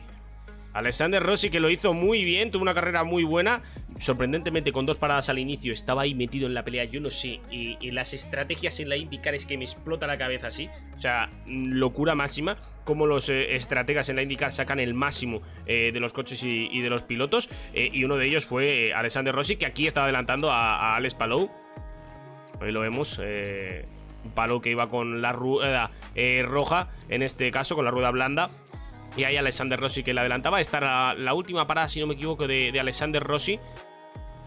Hizo tres. Si no me equivoco, hizo tres paradas eh, Alexander Rossi. En total, y, y aún así hizo un, resultado bastante bueno para él, si, si no me equivoco. No recuerdo muy bien cómo quedó Alexander Rossi, pero recuerdo que estaba ahí entre las primeras posiciones. Así que finalmente lo veremos. Como digo, luego ya a partir de aquí la carrera entró pues en, esa fase en la que, bueno, pues no pasaban muchas cosas, porque la realidad es que no pasaban muchas cosas. Este es Kirkwood que acabó eh, contra el muro. Fíjate que le dio, rompe evidentemente la suspensión, la rueda trasera, y este es Will Power haciendo su última parada. El piloto que sacó una ventaja es eh, increíble, ¿no? Porque tanto Dixon como, como Palou estaban detrás de él en el inicio de la carrera, pero tras la segunda parada, Will Power se escapó Y, Dixon y, y, Palou se quedaron atrás. De hecho, Dixon luego eh, sí que estuvo en tercera posición. Palou se le metieron entre medias eh, tanto New Garden como, como Pato Ward. Y, Palou se tuvo que quedar sexto. Y fíjate, ¿no? Cómo damos ese salto prácticamente desde la vuelta 50 al final. Porque es que no pasó nada realmente, ¿no? En las eh, vueltas finales. Will Power que se llevó la victoria. Alexander Rossi segundo. Sí que es cierto que le estuvo dando caza a Alexander Rossi. Y si llega a durar 3-4 vueltas más la carrera, Alexander Rossi le hubiese pasado seguro. Scott Dixon que quedó tercero me dio mucha rabia. Porque Palou estaba detrás de Scott Dixon durante el inicio de toda la, de la, de la carrera. Eh, una pena, pero bueno, cosas eh, de, de, las carreras. Pese a todo, yo creo que es un resultado espectacular para, para Alex, porque recordemos que salía decimoctavo y porque en el campeonato, pues no se quedan tan mal las cosas. De hecho, lo, pongo aquí en pantalla ya para que lo veáis. líder del campeonato, Will Power, con esos 255 puntos, todo muy apretado. con Marcus Ericsson, 252 segundos, después de esa victoria en las 500 millas. Pato Ward, tercero con 243. Y Alex Palou en la cuarta posición con 241. Ya hay un salto más grande hasta el quinto, hasta Joseph Newgarden, 208. Curiosamente, Joseph Newgarden que tiene dos victorias, que es el único piloto, si no me equivoco, eh, que, ha conseguido dos victorias esta temporada y pese a todo, pues eh, está no muy lejos, porque están menos de 50 puntos no con la cabeza, pero sí que es un salto bastante grande cuando vemos a esos cuatro eh, muy compactos. Por lo tanto, eh, ahí tenemos a... Eh, a Alex en la cuarta posición, yo creo que es eh, Aspinatato. Sí que es cierto que viene de carreras eh, complicadas eh, para él. Eh, y digo complicada porque, digo, la de Road de, de Indianapolis comete el error este cuando está lloviendo, que bueno, no es un error, yo creo que al final las circunstancias de la lluvia pues te hacen estar en esa situación y bueno, pues pierde el control del coche, se le queda calado el coche, pierde una vuelta. Bueno, vamos a las 500 millas y, le pilla la bandera amarilla en el peor de los momentos. Ahora aquí tiene que salir desde la decimoctava posición una mala clasificación, que la puede tener cualquiera, pero finalmente remonta esto, por lo tanto estamos viendo a un Alex que pese a todo está logrando buenos resultados y está ahí. La próxima carrera, chicos, es en eh, Road America eh, y es este fin de. Eh, vamos a tener eh, carrera de la India en el circuito de, de Road America. Veía hoy una historia de, de Alex, ¿no? Compartiendo, eh, pues que estaba ahí en el simulador dándole caña ya a Road America y que decía que era su circuito favorito. Si no me equivoco, aquí el año pasado Alex logró la victoria, así que la carrera de Road América, perdón, que está a la vuelta de la esquina. Y bueno, ahora sí que sí. Sí, qué divertido es este circuito. La última vez que te vi, hijo loco, correr en Route América, te estampaste con el muro. Eh, no diré más. Desde entonces no he vuelto a entrar a un directo tuyo porque me, quedó la, sensación de que te doy mala suerte. La verdad, pero bueno, chicos, ahora sí que sí. Eh, muchas, eh, muchas, muchos estabais por aquí eh, por ese salseo que yo decía que, que quería hablar. Eh, y, bueno, vamos a hablar un, poquillo de ello. Quiero aprovechar que estáis unos cuantos eh, por aquí por el chat para que también sea un debate y, todo lo que hacemos por Twitter lo hagamos hoy aquí eh, y así nos podamos entender. Porque yo creo que muchas veces eh, lo, que, lo que pasa es que la gente malinterpreta o malentiende o, no quiere ver más allá o saca las cosas de contexto, que también te diré que, muchas veces en general sacamos las, las, cosas de contexto o entendemos lo que queremos entender y nos sentimos atacados. No sé cuánto va a durar esto, son las 7 y cuarto. A las 8 quiero ir al gimnasio, espero que, para entonces esto esté terminado. Como veis, me tomo esto con humor, dentro de que para mí es algo muy importante. Y, me lo tomo con humor porque, aunque he tenido mis rifirrafes esta semana por Twitter por dar mi opinión, que al final es lo que he hecho, dar mi opinión, eh, darme un segundito, porque quiero comprobar si he avisado por Twitter de que estamos haciendo ya, estamos hablando ya de, esto. No sé si, si, lo he puesto o, no. Sí, sí, ya lo he puesto. Eh, ¿Qué te toca hoy, Javi, en el gym? Espalda, eh, hombro y bíceps. Tal cual. Eh, sí, sí lo he puesto. Pues eso, que rápidamente, hago un resumen rápido para que la gente que a lo mejor no sabe de qué estoy hablando eh, se, se, entere un poco de, del tema. Eh, básicamente, el jueves, hace una semana, pasa una serie de cosas en, en carrera. Eh, Víctor Roca, que me acompaña en retransmisión, dice por el chat X cosas que por cierto las ha dicho hace un ratito por ahí por, el chat aquí de, del rincón de Quilón. Dice ciertas cosas, en retransmisión también hace referencia eh, a, otras tantas y luego en la retransmisión eh, hace eh, un gesto, ¿vale? Como veis, en cierta manera estoy diciendo esto medio riéndome. Y, y digo medio riéndome porque Víctor Roca puede decirlo cuando acaba la carrera Uh, se acaba el directo y yo lo primero que hago es preguntarle, ¿has hecho este gesto a la cámara? Y me dice sí. Y lo primero que hice yo es reírme. Porque me hizo gracia. La realidad es que me hizo gracia, que luego lo piensas fríamente y dices, ostras, a lo mejor no debía haberlo hecho. O a lo mejor se ha equivocado. Pero a mí lo que me salió es reírme. ¿Con esto qué quiero decir? Que mucha gente me está tachando de no, es que defiendes a la DPC o es que defiendes a Fran Carracela. No, simplemente intento tener una vista neutral.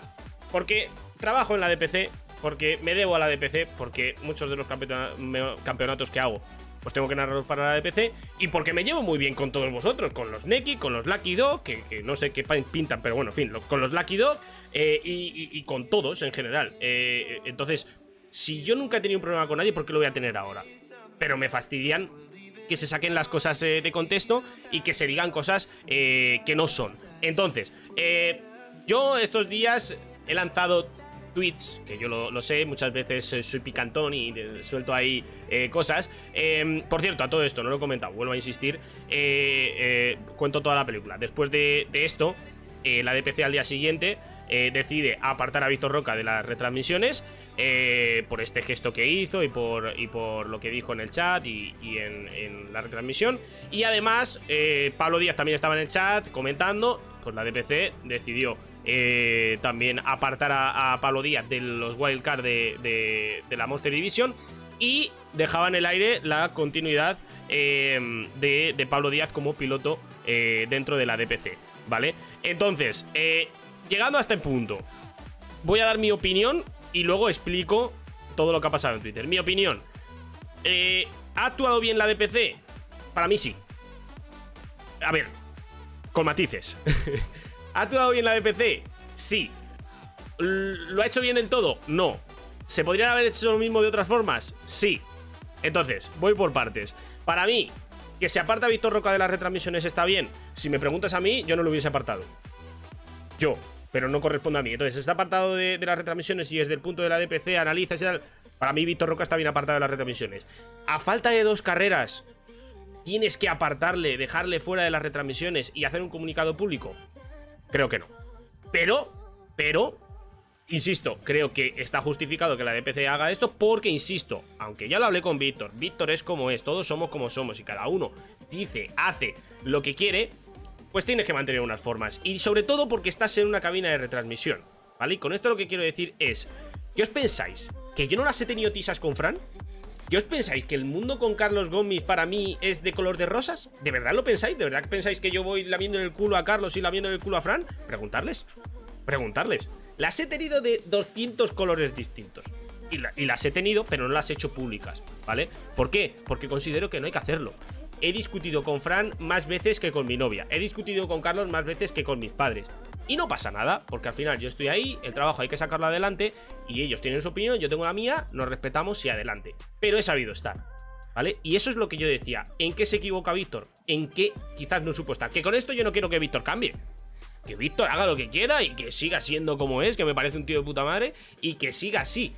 Que yo no quiero que Víctor cambie pero sí que quiero dar mi opinión de cómo lo veo yo. O sea, que yo con esto no quiero ser aquí políticamente correcto y decir, es que Víctor, tenías que haber hecho esto. Víctor, haz lo que te dé la gana. Te lo digo aquí, que seguro que me estás viendo. Haz lo que te plazca. Pero sí que uno, cuando hace lo que le da la gana, pues tiene que ser consciente de las consecuencias que puede acarrear. Y ya está, y no pasa nada. O sea, a mí lo que me molesta en cierta medida es que no seamos consecuentes. Y ojo con esto, que Víctor no se ha pronunciado en Twitter, o al menos yo no lo he visto. Y tampoco, no sé lo que habrá hablado con Fran y tal, porque tampoco Fran me ha contado nada.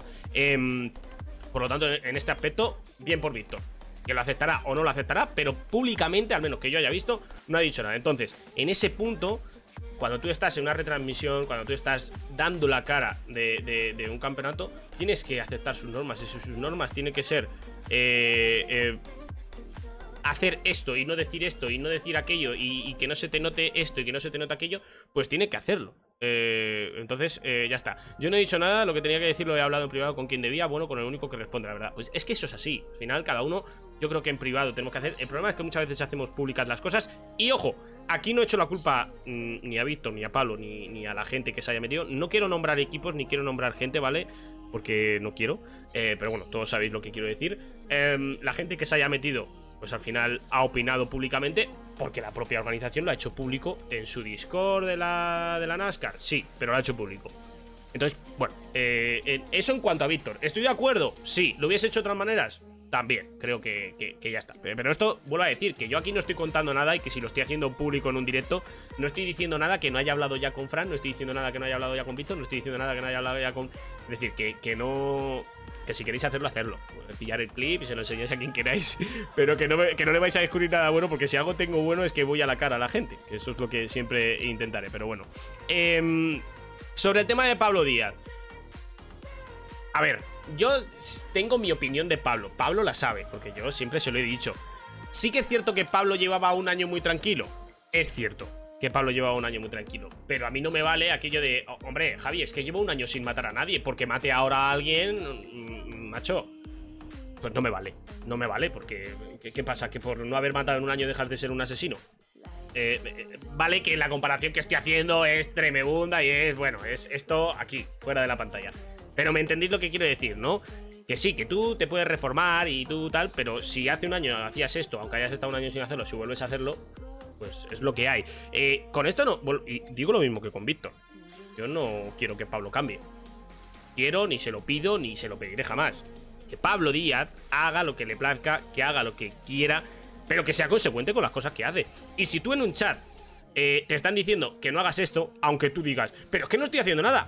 Bueno, pues es que esa persona está diciendo que eso no puedes hacer.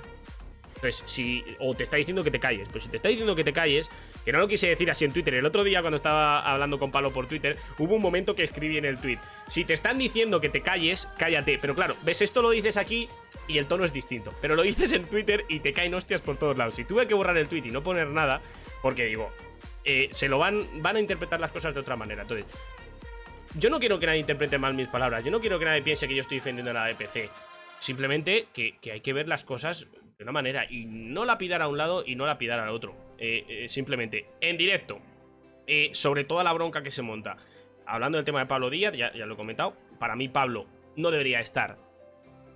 Mm, O sea, el hecho de. Apartamos a Pablo de, de, Wildcard. Es que Pablo no tenía que haber sido Wildcard. Es una norma que se inventan de la nada porque. Para que veáis que yo también soy crítico con la, con la DPC, ¿eh? Que parece que es que yo, por estar de comentarista en la DPC, yo no critico la DPC. No, no, yo soy muy crítico. El más crítico. De hecho, Carlos, alguna vez cuando hemos discutido, me ha dicho: eh, Es que eres muy exigente. Eh, yo soy muy crítico con la DPC. eh, y, eso es lo primero, que parece que es que yo vengo aquí a salvar el culo a la DPC y no es así. Por cierto, que si tenéis que decir algo, decirlo, que os veo ahí muy callados ahora todos. Eh, y ya no sé lo que está diciendo. Ah, eso, pues que lo primero es que Pablo no tenía que estar eh, eh, eh, de Wildcard. Es que no debería estar, porque en la normativa a principio de temporada no es. Eh, eh, eh, no estaba contemplado eso. Entonces, ¿por qué te inventas esa regla ahora? ¿Porque hay pocos pilotos? Pues chico, invéntate otra regla para que haya más pilotos, pero no metas a gente ahora, ¿vale? Que yo lo pienso. Y se lo he dicho a Carlos, pero ya está, pues si es la decisión que ha tomado la DPC, la Carlos, Fran y, quien sea, pues adelante, tiramos para adelante. En el reglamento sí que sale lo del wildcard. Adiós. no, a ver, no sé si sale o no sale, pero ¿qué sentido tiene realmente pillarte los dedos de esa manera? Meter a, un piloto ahí, de verdad, les pones a él, te expones a ti, eh, pones eh, eh, tal. Yo de verdad, mm, no sé si lo ponía en el reglamento o no, pero yo lo veo realmente innecesario. De verdad, en mi opinión, creo que es totalmente innecesario porque es que lo veo fuera del lugar. ¿Qué hace corriendo en los playoffs que se están jugando los pilotos tal que se puede ver envuelto en un, en un incidente? Expones al, al piloto, al, al campeonato. Ah, yo qué sé, que se podía, que lo hizo, perfecto. Pero para mí, eh, no culpa de Pablo. Si se podía, perfecto, Pablo estaba ahí y listo. Pero por parte de la DPC, yo es que no entiendo por qué estaba ahí Pablo, Julen y e Ibai. Que hablo de Pablo porque Pablo ha salido a la palestra, pero que lo mismo para Ibai, lo mismo eh, para, para el resto de pilotos que estaban ahí, ¿no? Entonces, yo pienso, y, lo digo aquí públicamente, que eso estaba mal. Por favor, no habléis tanto que ya eh, no puedo hablar y leeros. Si no os leo, lo siento. Em, entonces, básicamente eso, ¿vale? Eh, con respecto a, Pablo. Y, luego, el tema de, lo del chat, de que se tal. Hombre, a ver, yo lo voy a descubrir ahora, Pablo. Todos sabemos cómo es Pablo. Pablo dice que él no dice nada en el chat, que no tal, que no insulta. Faltar el respeto no es solo insultar, y es lo que yo le dije a Pablo. Eh. Sí, sí, lo sé. Javi, eh, hablar que estáis muy callados, al solo habléis, por favor. Eh, lo que digo, eh, todos conocemos a Pablo. O sea, yo no voy a descubrir ahora a Pablo. Pablo dice, no, es que yo no he insultado a nadie. Bueno, es que no, ha- no es necesario no insultar a la gente para que te manden callar o para que te digan, chico, para, relaja un poco, ¿vale? Incentivar, eh, provocar, tal. Eso también es una falta de respeto. Pero a lo mejor no hacia la otra persona, a lo mejor a la gente que está en el chat, a la gente que está en cabina de retransmisión o al propio campeonato, ¿vale? Eh, baneale de Twitch, que sí, sí, perfecto. Eh, a ver, lo único que haces es poner a Pablo por unos comentarios mediante un ataque frontal en el campeonato que él sí quería correr el año que viene. Baneale en Twitch y Ale. Sí, sí, sí. Si hasta ahí estoy a, estoy de acuerdo. ¿Y qué hice yo en directo? Cogí, baneé a Pablo. Bueno, baneé, le veté 600 minutos. 600 minutos, no, madre mía, días. 600 segundos para que no pudiese hablar. Y ya está. Que vuelvo a decir que yo no voy a descubrir a Pablo, que todos les conocemos, le conocemos. Pero que es que, aunque conozcamos a Pablo, y aunque tú tengas tu opinión de Pablo, que yo no quiero venir aquí a decirle a Pablo lo que tiene que hacer y lo que no, que Pablo es como es y me parece perfecto y que sea como quiera, que yo no vengo aquí a enseñar a nadie a lo que tiene que hacer o lo que no tiene que hacer, ¿vale? Pero, pero insisto, si tú escupes para arriba, tienes que ser consecuente de que te va a caer en el ojo. Ya está, es lo que estoy diciendo, nada más, ¿vale? Entonces cada uno tiene que ser consecuente eh, eh, de las cosas que hace. Que yo no, de verdad, que hay gente que parece que es que yo estoy defendiendo la DPC, que no estoy defendiendo la DPC, que simplemente digo que tenéis que ser consecuentes con las cosas que se hace. Que si yo, a mí la DPC me dice, Javi, no puedes opinar, y me lo dicen, de los incidentes en carrera, si lo hago y me llaman la atención después, ¿Qué, ¿Qué, puedo reprocharle yo a la DPC? Nada, si ya me lo han avisado. Si te han dicho que no puedes opinar de los incidentes, aunque tú lo veas una cafra de una gilipollez, pero si te han dicho que no puedes hacerlo, ¿para qué lo haces? ¿Para qué lo haces? ¿Qué quieres? Que te llame la atención, ¿no? ¿Quieres estar en el ojo de la polémica, ¿no? ¿Quieres eso? Troco, que, que hasta que puedes ver la norma una gilipollez. Pero si está ahí y te están diciendo que no lo hagas, tío, y te lo están diciendo bien, pues no lo hagas. Y ya está. Y, punto. Insisto, después de decir todo esto, ¿vale? Yo no lo hubiese hecho público de la manera que se hizo, ¿vale? Que parece que estoy defendiendo a la EPT y no es así. Eh, defiendo todas las partes, ¿vale? Eh, entonces, pues, pues ya está. Que me sienta muy mal, me sabe muy mal que se haya originado todo esto y que haya gente que parece que es que nos posicionamos de un lado o que nos posicionamos de otro o que tal. No, hombre, eso no es así. Y ahora voy a seguir aclarando varios puntos. Sobre el incidente en, la, carrera, dice Carlos Boza, ¿qué ha pasado? Lo voy a resubir a YouTube, así que lo, podéis ver. Sobre lo que pasó en la carrera, pues todo lo vimos. Eh, que se pasó Mar Pérez de frenada, mucho. Que Lucas le estuvo respetando y tal, perfecto. Pero son carreras. Y si falla, pues ha fallado y ya está. Y le caerá una sanción o lo que sea. Pero de verdad tenemos que criminalizar a una persona en Twitter, o sea, en Twitter, en Twitch, en ese momento, en caliente, tal, tal. Que ya está, pero si yo tenía la misma opinión que vosotros, narices. Si que parece que yo no opinaba igual que vosotros, que opinaba lo mismo. Que Mar Pérez, pues se pasó. Pero de verdad hay que hacer este linchamiento. Ahí en, medio del directo, en, ponerse ahí a, decir que si Lucas Navarrete mejor que tal. Pero ya no porque quieras hacerlo, que tú hazlo si quieres, pero que no es el sitio, no es el momento y no es el lugar. Tan difícil es de entender eso. Es que eh, eh, es, lo que digo. Os, leo, ¿vale? Lo mismo, sí, bueno, a ver, a ver. Eh, vuelvo a decir, ahora, ahora vamos con, con pequeñas cosas.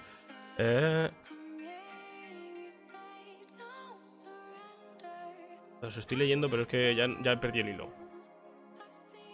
Bueno, que sí, que sí, que si Marpere no está delante se pone nervioso y vale, perfecto, pero que puede cometer errores. O sea, me refiero que, que, no es un error de bulto que digas ha matado a 20 tíos en 20 carreras. Que sí, que vuelvo a decir que es un error de Mar Pérez y que él mismo lo, aceptó. Que Mar Pérez es muy suyo y no quiso pedir perdón a Lucas en directo. Bueno, hijos míos, es que no, me había gusto de todos. No se puede pedir aquí que. Igual que yo no pido a Pablo que Pablo haga lo que yo quiera, pues no le pidáis vosotros a Mar Pérez que Mar Pérez haga lo que quiera. Pues Mar Pérez es como es, aceptó que tenía la culpa y ya está. No dijo las palabras que vosotros queríais, pues ya está. ¿Vale? Pero, pero, oye, el tío, es, es lo que hay. Eh, a mí el año pasado, por un reporte en la Xfinity, me dijeron que sobraba de la BBC, lo hice público y hablé por privado. A eso me refiero, por la ahora a mí. Cuando quieres lo hablamos por privado, cero problemas. Em, yo es que, vuelvo a decir, el tema de hacerlo público a mí me parece eh, la peor de, las maneras de, atajar un problema. Como todo lo que ha pasado ayer, ¿vale? Que yo, de hecho, quien me conoce y, lo pudisteis notar, yo hablé ayer en Twitter. Cuando la cosa iba más o menos normal, respondí a todos. Cuando ya se armó la gorda y empezaron a salir mensajes que no tenían que verse en público y tal, me aparté totalmente. Es que no volví a contestar ningún mensaje porque no va conmigo. Porque yo es esto, yo hablo las cosas eh, de, manera tal, intento entender a este, intento entender al otro, intento juntar las manos como el rey emérito con Jorge Lorenzo y, Dani Pedrosa. Eh, bueno, pues lo intento hacer pero ya está. Pero yo no me voy a meter en jaleo porque no me viene bien, porque al final eh, a mí me tiene que, por ejemplo, fichar para un campeonato, para narrar. Qué, bueno puede haber que, que, a mí me vean que tengo jaleos, ¿no? Y estoy desacuerdo con eso. A ver, a ver, a ver, a ver. Vale, a ver, ahora voy con otra cosa. Eh, a raíz de todo esto. Un momento, un momento, ¿vale?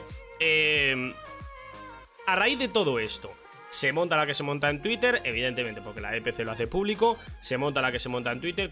empezó con pequeños tweets ahí que iban saliendo poco a poco, pero iban saliendo. Y ya entramos en el salseo máximo. Empieza a entrar gente de allí, gente de allá. Porque cuando lo haces público, pues es lo que tiene, que puede entrar cualquiera. Eh, empieza a comentar todo el mundo el tema. Y ya, lo que a mí me parece increíble es, uno, que se lo dije a Ibardi y le contesté eh, por Twitter. Uno, que haya gente que ha opinado y se sienta ofendida porque se les está atacando esto me parece increíble. O sea, a ver, a ver, señores. No, es que se ha sancionado a los pilotos, pero ahora le está cayendo mierda al equipo. El equipo que se ha metido en el jaleo ellos, ¿vale? ellos, me refiero, cuando hablo de equipo, hablo de, pues, compañeros de equipo que se han metido en el jaleo cuando no va con ellos, ¿vale? Que yo puedo entender que tú quieras defender a tu compañero de equipo, si eso es lícito y es normal, y me parece normal. Pero, ostras, si lo haces, luego no digas, es que se me está atacando. No entiendo por qué se me ataca si no va conmigo la cosa. Hombre, narices, si te acabas de meter, tío. O sea, ¿qué quieres? Tú quieres opinar, tú quieres lanzar la piedra, pero no quieres que te la devuelvan. Eh, hombre, por favor. Es como si yo ahora cojo y pongo en Twitter cositas, ¿no? De todo lo que ha pasado. O ahora eh, en este directo y mañana eh, cojo y, me marco un palo Vicente y borro el vídeo. No, hombre. no, hombre, por favor. Eh, hay que ser un poco sensato. Cuando haces algo y dices algo, adelante con ello. Y, haces todo lo que te va a decir. Y ya está. Y en el momento de caliente, pues dirás las cosas que digas y ya está. Si todo el mundo somos humanos. ¿Y, y qué hay de malo en ello?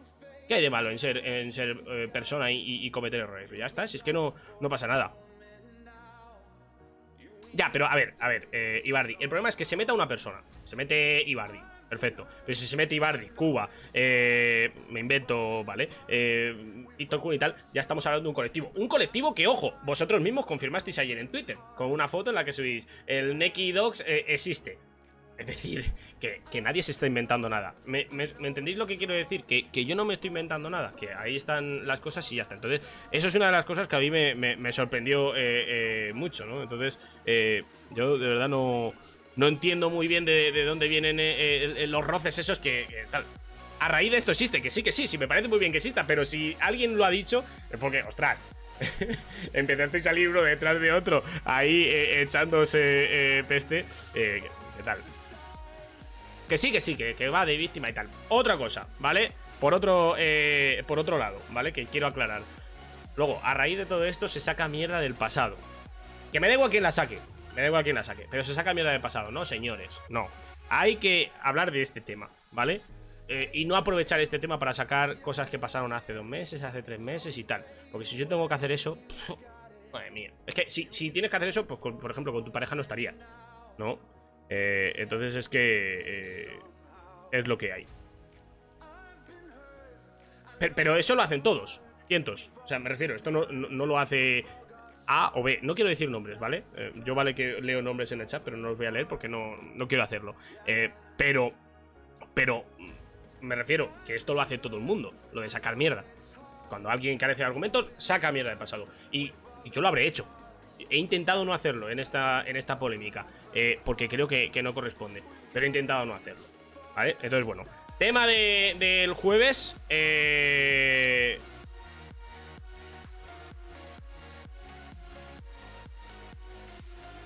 Que sí, que sí, eh, que sí, lo del, pasado lo hemos hecho todos. Ahí, ahí estoy de acuerdo, pero que no viene a cuento. O sea, que esto es una crítica social.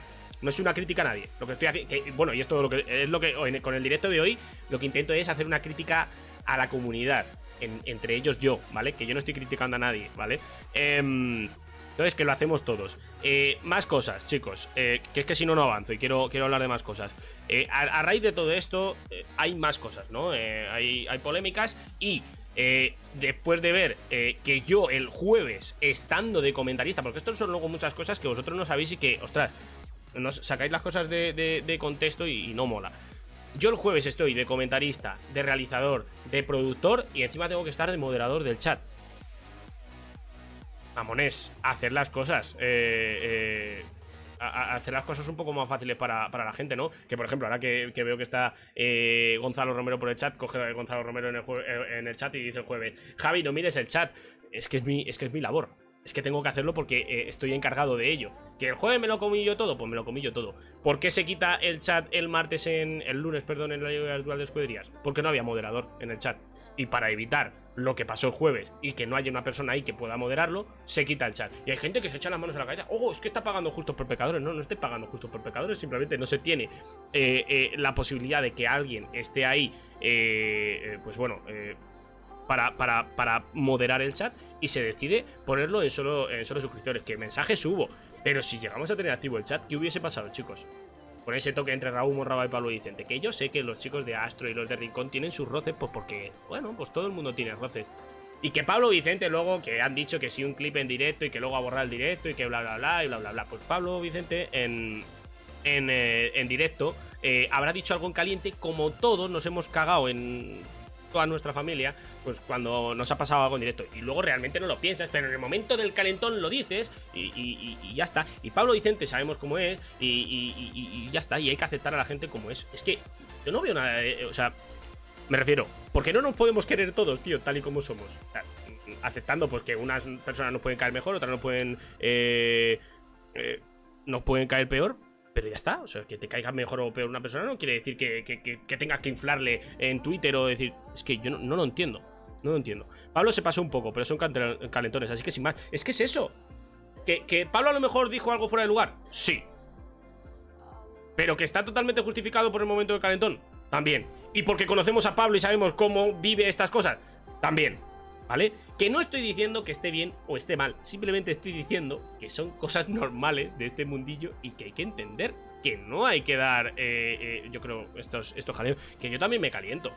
Que yo me caliento mucho. A lo mejor en directo pongo buena cara y cuando apago el directo la monto en, en- el grupo de la drivers, en el grupo de donde sea.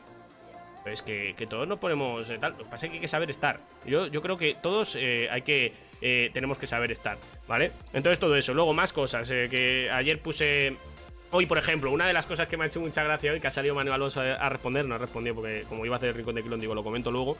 eh, ha subido Jorge una, una camiseta, eh, una foto con la camiseta de la Driver para el Club diciendo que, iba al mercado a ver si le caía menos hate, ¿vale? Y yo he puesto, he citado el tweet y he puesto padre, dice, no hacéis ningún favor, Manuel Alonso, no hacéis ningún favor a esto, reviviendo esto tal. Ostras, tío, es hacer un poco de humor y es, es reírnos un poco de tal. ¿Qué pasa? Que solo, so- solo se pueden reír eh, los pilotos y tal. ¿No? Que Jorge Soler dos días después haga esa, ese comentario, que yo creo que es algo, pues bueno, de cachondeo y tal. O que luego yo lo tal y lo diga. Ostras, que, que no estamos mencionando a nadie, que no estamos yendo en contra de nadie, que tal, que simplemente le estamos haciendo el comentario por sacar un poco tal. ¿Qué pasa? Que yo no tengo derecho a, tener esa parte de, humor y de reírme un poco de todo y tal. Igual, pues que habrá gente que se ría de mí. No pasa nada. Pues así, pues ¿qué pasa? Yo tampoco me, me puedo reír. Yo qué sé. Toño también se acordó de la familia de alguno, pero en privado, eh, que fue un perjudicado del accidente. Claro, es que todos eh, tal. Lo que pasa es que, claro, cuando estás en, en- directo, pues ya eh, parece que te tienes que controlar más. No, yo creo que el controlarse o no depende de dónde estés, no de si estás en directo o no. Evidentemente, si estás en una retransmisión de un campeonato que te está pagando por estar ahí, pues hombre, te debes a, hablar de manera correcta y no pasarte, ¿no? Entonces es eso. Os voy leyendo ahora, chicos, después de, de contar todo esto, que ya sí que he contado todo. Quiero saber de primeras qué os ha parecido. Si ahora habéis entendido un poco más lo que decía y ya no me habéis sacado de, de contexto, que yo creo que alguno se pensaba por ahí que yo estaba defendiendo la DPC, que yo no defiendo la DPC, sí que defiendo que ha hecho cosas bien y que ha hecho cosas mal, pero como también vosotros habéis hecho cosas bien y habéis hecho cosas mal, y como yo también he hecho cosas bien y he hecho cosas mal, ¿no? Entonces, eh, esto es así, me refiero, que no, que no pasa nada. Entonces, em, ya está. Eh, esto era lo que quería decir de todo esto. Ahora os leo y debato con vosotros. Y por cierto, mil gracias a todos. Sois unos mamones, ¿eh? Rincón de Quilón, 22 programas. Eh, voy a poner en todos Kais al SEO, ¿vale? A ver si venís. Sois muy listos vosotros. Javi, ya que te mojas un poco, ¿qué opinas de que Frosty deje de comentar la EPC? ¿Y qué opinas de las formas y del comunicado? Lo he dicho. Lo he dicho. Yo por mí, eh, Víctor Roca seguiría en la, en la DPC. ¿Que veo mm, acorde que no le dejen seguir? Sí. ¿Que a falta de dos carreras hubiese esperado y si lo hubiese dicho al final de la temporada? También. Que no lo hubiese hecho público. Es obvio. No lo hubiese hecho pu- público. Yo lo que creo es que el salseo viene bien a la comunidad, pero esta vez se ha ido de las manos a todos. Yo creo que el salseo va a haber siempre, ¿no? Pero lo, eh, lo que hay que buscar un salseo sano. Es que parece que, hay, que tienen que rodar cabezas siempre que, que hay salseo. No, ya está. A mí Mar me pidió disculpas por privado en cuanto a abrir el móvil después de la raid por primera vez. Le dije lo que le tenía que decir y ya está, chicos. Let's move on. Es que es eso. Y ya está. Sí incluso en directo lo dijo. Pidi- pidió disculpas. Bueno, pidió disculpas no. Miento. Dijo eh, que se había equivocado. Pero no pidió perdón. Eso sí que es verdad. Pero bueno, que ya está. Que digo, mm, mm, me refiero que se fustigue también, ¿no? Y que se pe... Ya está. eh, dijo que se había equivocado y ya está. Si luego a Lucas le pidió perdón, no, no hace falta que lo diga en directo, ¿no? Si no, espera, escribimos a Mar, le escribo a Mar y le digo, Mar, porfa, mándame un vídeo pidiendo perdón a toda la comunidad. Hombre, es que también somos un poco, ¿no? A ver, que os intento leer. Al menos estás aquí debatiendo y escuchando. Es que yo creo que, que muchas veces es necesario. Es necesario. Y yo, y sobre todo porque yo. Yo. Mi trabajo, chicos, es la voz, pero también mi imagen, ¿no? Y si el día de mañana hay. eh, alguien interesado en que yo narre algo o que yo esté en un sitio y ve de primeras que en Twitter la está liando y que tal, pues no. Y, y es que no va conmigo. Yo, yo que todos los que me conocéis eh, ya habéis hablado conmigo alguna vez, sabéis que, eh, que tengo buen rollo, que intento tenerlo, que intento tal y que, yo qué sé, que, intento hacer de todo algo simpático, divertido y, que lo pasemos bien todo. Claro, es que la, gran mayoría me conocéis detrás de, las retransmisiones de una organización y ahí tengo que mostrar- mostrarme serio, pero yo soy primero que siempre estoy de cachondeo y, de risa. Bueno, lo de Lucky y, y Neki, yo es algo que, a veces en las grandes familias también está bien pegar un collejón a, a los integrantes de las mismas, ¿eh? Muchas veces os defendéis a muerte y hay que pegar collejones. También lo diré, ¿eh? A mí mi padre me ha pegado collejones y, no por ello deja de ser mi padre.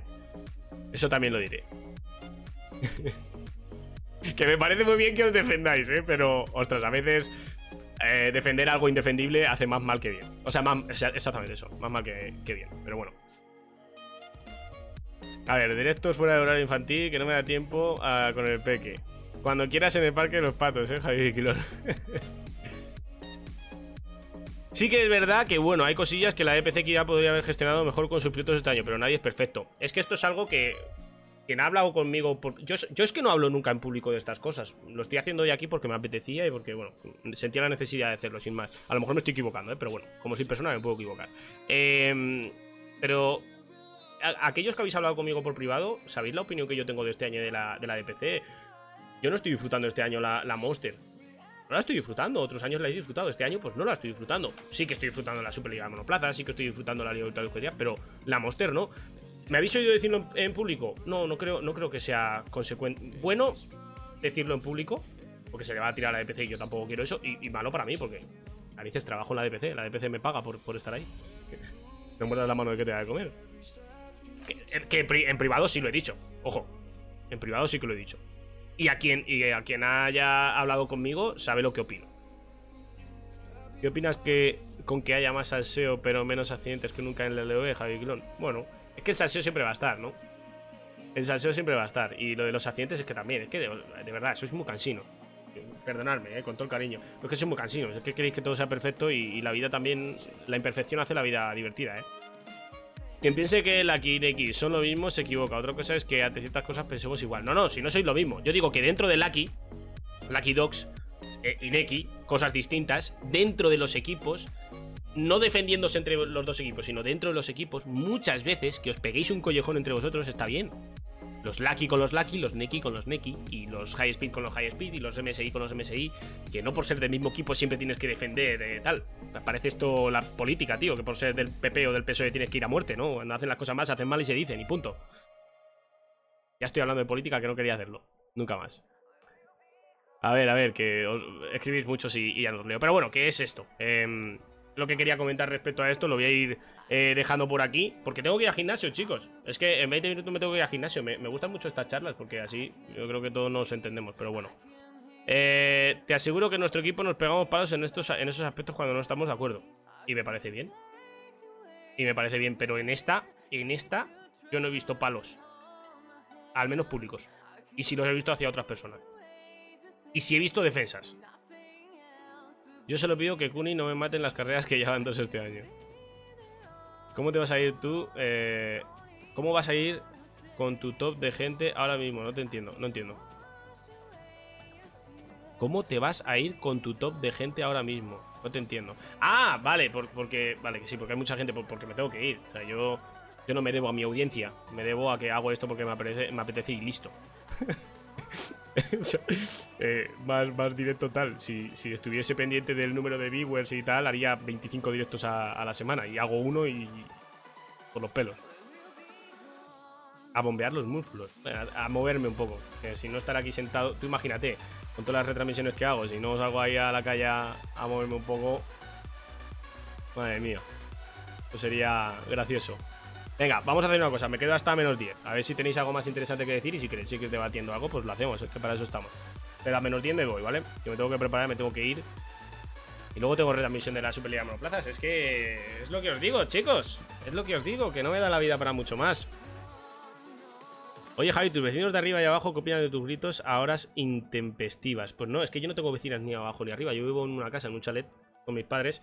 Y, y, los tengo a los lados, pero nunca, todo bien.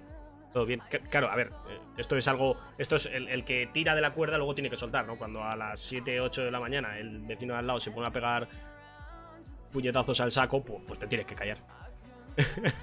es, lo que hay. ¿Cómo ves que todo esto impacta la NASCAR del año que viene? Bueno, eh, la NASCAR del año que viene en la DPC. Ya veremos. Oye, que a lo mejor se hace, pero. Creo que va a ser difícil. No por esto, ¿eh? Ya lo pensaba antes. Es eso, ya no me apetecía nada comentar, quería pillar desde hace carreras, pero como com- me comprometí a comentar, seguía comentando. Ha pasado esto y fue en plan, pues vale, XD. Peligra, vamos. Mm, yo ya digo, eh, el ambiente que yo, que yo he visto en general, ¿eh? Y que lo habéis visto vosotros, es que la sensación es que no, que no va a haber el año que viene. Pero no por esto, desde antes. Os hablo desde antes. Y a mí no me han dicho que vaya a verlo. Es más, os, diría que no tengo cerrado nada de septiembre para adelante. Sí, sí, lo que dice Manu Alonso, no viene de esto, viene de antes. ¿Por qué precisamente los problemas no son los de esta semana? Son problemas de hace tiempo. Sí, pero se ha utilizado esto para sacarlos de antes, y eso es lo que no me parece bien. Lo tenían que haber hablado antes. Que no se ha dado, que no se ha dado el caso para hablarlo y que no han permitido por chat de Discord y tal, que ya lo he leído 20 veces en Twitter. Sí, tenéis razón, pero no es el momento. que veo que vais a saltar. Ya, pero que si no cierran el Discord. Y si cada vez que hay problemas eh, los metes debajo de la alfombra en vez de barrerlos, sí, ahí sí que estoy de acuerdo. Ah. El problema es que no se han solucionado los de antes. Sí, es- pero esto es. A ver. eh, pero esto. A ver. Insisto. Esto es como una relación con tu pareja. Tú- todos habréis tenido novia alguna vez. Ahora vendrá el pobrecito mío que dirá que no. Todos habréis tenido pareja alguna vez. No voy a decir novia, porque a lo mejor hay. Bueno, ya entendéis. Eh, y cuando uno tiene pareja. eh, si tiene un problema, tiene que atajarlo. Porque si no, en el próximo problema va a salir. Es que esto es así. Es que esto es así. O sea, si tú no, atajas el problema, el problema va a estar ahí siempre. Eh, y hablo pareja como puedo hablar amigo, como puedo hablar padre, madre, familia en general. Si tú el problema lo, lo dejas, aparecerá tarde o, tarde o temprano. Entonces, esto es así. que es así, ¿no? Eh, Pero esto es algo que se aprende con el tiempo, ¿eh? Que tampoco... Y, y por una cosa que quiero dejar muy clara, ¿vale? Que lo he, lo he dicho por activa y por pasiva, pero antes de irme quiero dejarlo muy claro. Cuando yo opino de alguien, no quiero que esa persona cambie. Simplemente quiero que sepa lo que opino de él, con todos mis respetos. Pero yo no quiero que esa persona cambie. Cada uno es como es y listo. Pero tiene que ser consecuente. A veces ser como uno es está muy bien, está muy guay, hago lo que me da la gana, pero tienes que ser consecuente con que hacer lo que te dé la gana afecta a los demás y puede que alguien no te tolere. Ya está. Simplemente. Mm, mm, mm, Los problemas hay que hablarlos, aunque sea para decir a tu pareja que vas a seguir haciendo lo que te salga de los huevos, tu pareja ya decide. Efectivamente. Eso es. Que para mí lo sencillo, y, y esto es tirar piedras a la DPC, pero para mí lo sencillo yo creo que lo tenéis muy fácil, chicos. Si no os gusta la DPC, ya está. No sigáis. Es lo que me han dicho a mí alguna vez. Y, mi novia, me refiero. ¿No te gusta? Tira. Al final me quedo. Para mí no es una relación como una pareja, es un suministrador con unos clientes y cada uno tendrá que saber dónde están los límites de cada uno, tanto relación como pilotos. Pues bueno, pues también te lo puedo comprar. Al fin y al cabo, los pilotos son los que hacen que la DPC sea la DPC, es como un restaurante que no escucha a sus clientes. Sí y no. Sí y no. Si la EPC hoy día es lo que es, es parte de los pilotos, pero es mucho trabajo que hay detrás que mucha gente no, no sabe. Yo sí lo sé. Es que antes no había alternativa en Iberia. Bueno, pero ahora la hay. Entonces, si la DPC castiga a su gente de ciertas maneras, su gente tiene también maneras de castigar a la DPC. Sin hacer. sin lapidar por Twitter ni montar estas montoneras. Y, ya ha pasado, ¿eh? Campeonatos que no se han llenado porque la gente castiga. Ya está. Manu Alonso dice: El problema es que la DPC podría estar mejor. Sí, sí, sí. Podría estar mejor y peor. Lo que pasa es que no nos acordamos de dónde viene la DPC. Pero ¿por qué estos problemas no los hay en Road, en Road normalmente? Esa es mi pregunta, Javi Biclón. Aquí tengo una respuesta, pero no puedo darla en directo. Lo siento. Te la diría por. Te la digo por privado si quieres, pero en directo no puedo decirla. No todos son blancos y negros. Vale, perdón, Manu. Voy leyendo así rápido por encima, eh. Perdonad. Me voy, nos vemos mañana. Saluda a todo el chat. Es verdad que mañana tenemos eh, playoff en la Monster Division. La última carrera. Aquí la memoria lo hemos perdido todos, los pilotos y la DPC.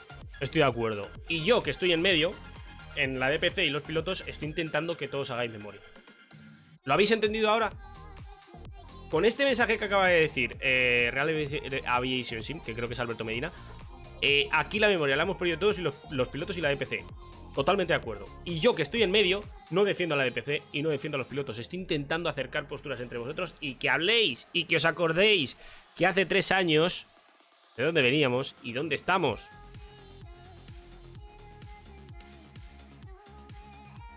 Que la DPC viene de Project Cars. ¿Sabéis los bugs que tenía ese juego? Madre mía. Project Cars. A Javi para que explique. ¿Cómo? Me, meter en grupo, Carleto. No, no, a mí no me metéis en grupos. A mí no me metéis en grupo, que era lo que me faltaba. No tengo su teléfono. Bueno, pero tienes mi Twitter, me lo puedes pedir. no, no, a mí no me metéis en, en grupos, ¿eh? Invitarme a Discord y esas cosas, sí. Yo voy cuando queráis. Exacto, Javi, pero precisamente el organizador tiene que tener memoria sobre cómo se ha apoyado a su organización. Sí, y los pilotos también, las cosas que se han hecho por ellos. Sí, una cosa no quita la otra. Es así. Yo si me pedís el teléfono os lo doy siempre. Mientras no me llaméis a altas horas de la madrugada. Yo te invito a un buen desayuno cuando te acerques por aquí. ¿Cuándo es eso? ¿Dónde? Pásame ubicación y voy. Iba a leer el, iba a leer el mensaje del Nightbot, tío. O sea, fijaros ya lo loco que estoy. Te llamo a las 3 para que me susurres el tintineo. Tintineo. ¡Hala! Barcelona. Bueno, en, en noviembre voy para Barcelona. En noviembre voy para Barcelona. Con la F4, así que. A los que pasen por ahí os veo. En modo SMR, ¿te imaginas? Aquí con los pies y todo eso lo hacemos. En fin. Pues nada, chicos, que ahora sí que sí lo voy a ir dejando. Y, y daros las gracias a todos los que habéis estado y, y haber, haber estado bien. Me refiero, eh, entendiéndonos todos. Comenté en Twitter el ejemplo de lo del spotter o de las maquetas, por ejemplo, pero luego soy la persona no grata. Bueno, yo ahí tengo mi opinión, Alberto, pero insisto, yo hay, hay cosas, hay temas que no quiero meterme y, lo viste ayer, ¿no? En cuanto tanto tú como Fran os enzarzasteis, yo me fui, me aparté de la conversación y no dije nada porque no me, es que no pinto ahí nada. Yo quiero acertar, acercar eh, eh, posturas, no, no que. Si queréis discutir, perfecto, no va conmigo. Es así. Es así. Yo ahí no me meto porque no tengo toda la cuan- cuando, yo cuando yo creo que no tengo toda la información de algo, no hablo, porque si no tengo toda la información no puedo hablar. Es básicamente eso. Pero bueno. Chicos, ahora sí que sí, lo dejo por aquí, de verdad. Muchas gracias. Oye, ¿hacemos una raid a alguien? Venga, decirme a alguien a quien le hagamos una raid. Y, y listo. Y, mandamos a alguien a, toda esta gente que está de aquí. La verdad que os, doy las gracias por haber estado a todos ahí. Eh, hablaremos más a menudo de, cosas así, el Sim Racing. eh, de estas cosas, porque es cuando venís, mamones. Y a mí me da igual que haya 10, 12 que 20, como estáis ahora.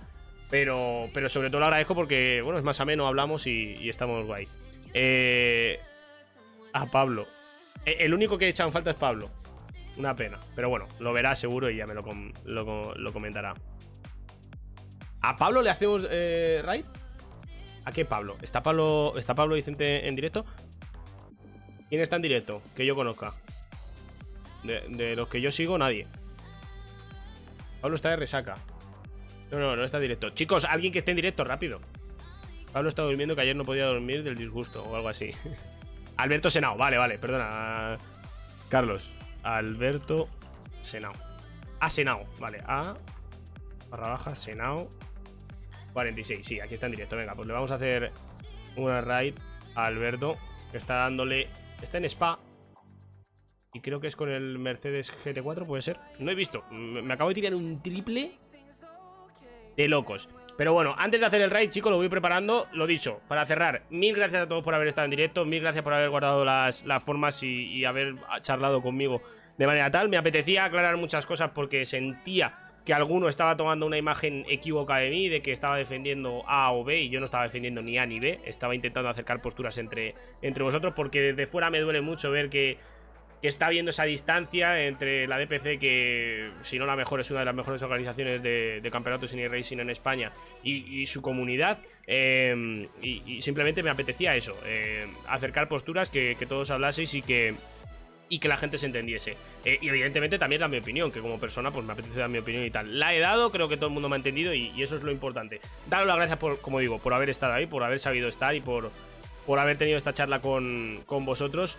eh, que, yo creo que, sacamos todas cosas eh, productivas y, cosas importantes. Y, yo creo que es lo importante de todo, en todas las charlas, ¿no? No discutir, sino intentar aprender y, que la otra persona aprenda de ti algo, ¿no? Y, yo creo que hoy he aprendido mucho de la gente que está en el chat y habéis estado ahí eh, opinando y diciendo vuestras cosas. Y, y yo creo que todos habéis aprendido mucho de, de mí, ¿no? Que, que no solo soy el chico serio ese que se toma las cosas muy en serio en las, en las retransmisiones, que también tengo esa parte de, de- charlar, de, reírme y de, de hacer todas las cosas. Pero bueno, simplemente quería comentarlo y espero que haya quedado claro. Sin más, chicos, muchas gracias a todos los que habéis estado en directo con MotoGP, con IndyCar, con eh, hablando todo este salseo que hemos tenido en Twitter. Eh, nos vemos esta noche en la Superliga Monoplazas eh, y no sé cuándo haré de nuevo directo aquí en el Rincón de Quilón eh, o, en, o en mi canal de Javi Quilón, pero pronto eh, lo, tendremos. De verdad, chicos, ha sido un placer estar con vosotros. Espero que lo hayáis disfrutado, que lo hayáis pasado bien y que sobre todo eh, hayáis eh, pasado un buen rato charlando de esto. Vendrán más si todo sigue así y, y mantenemos la compostura.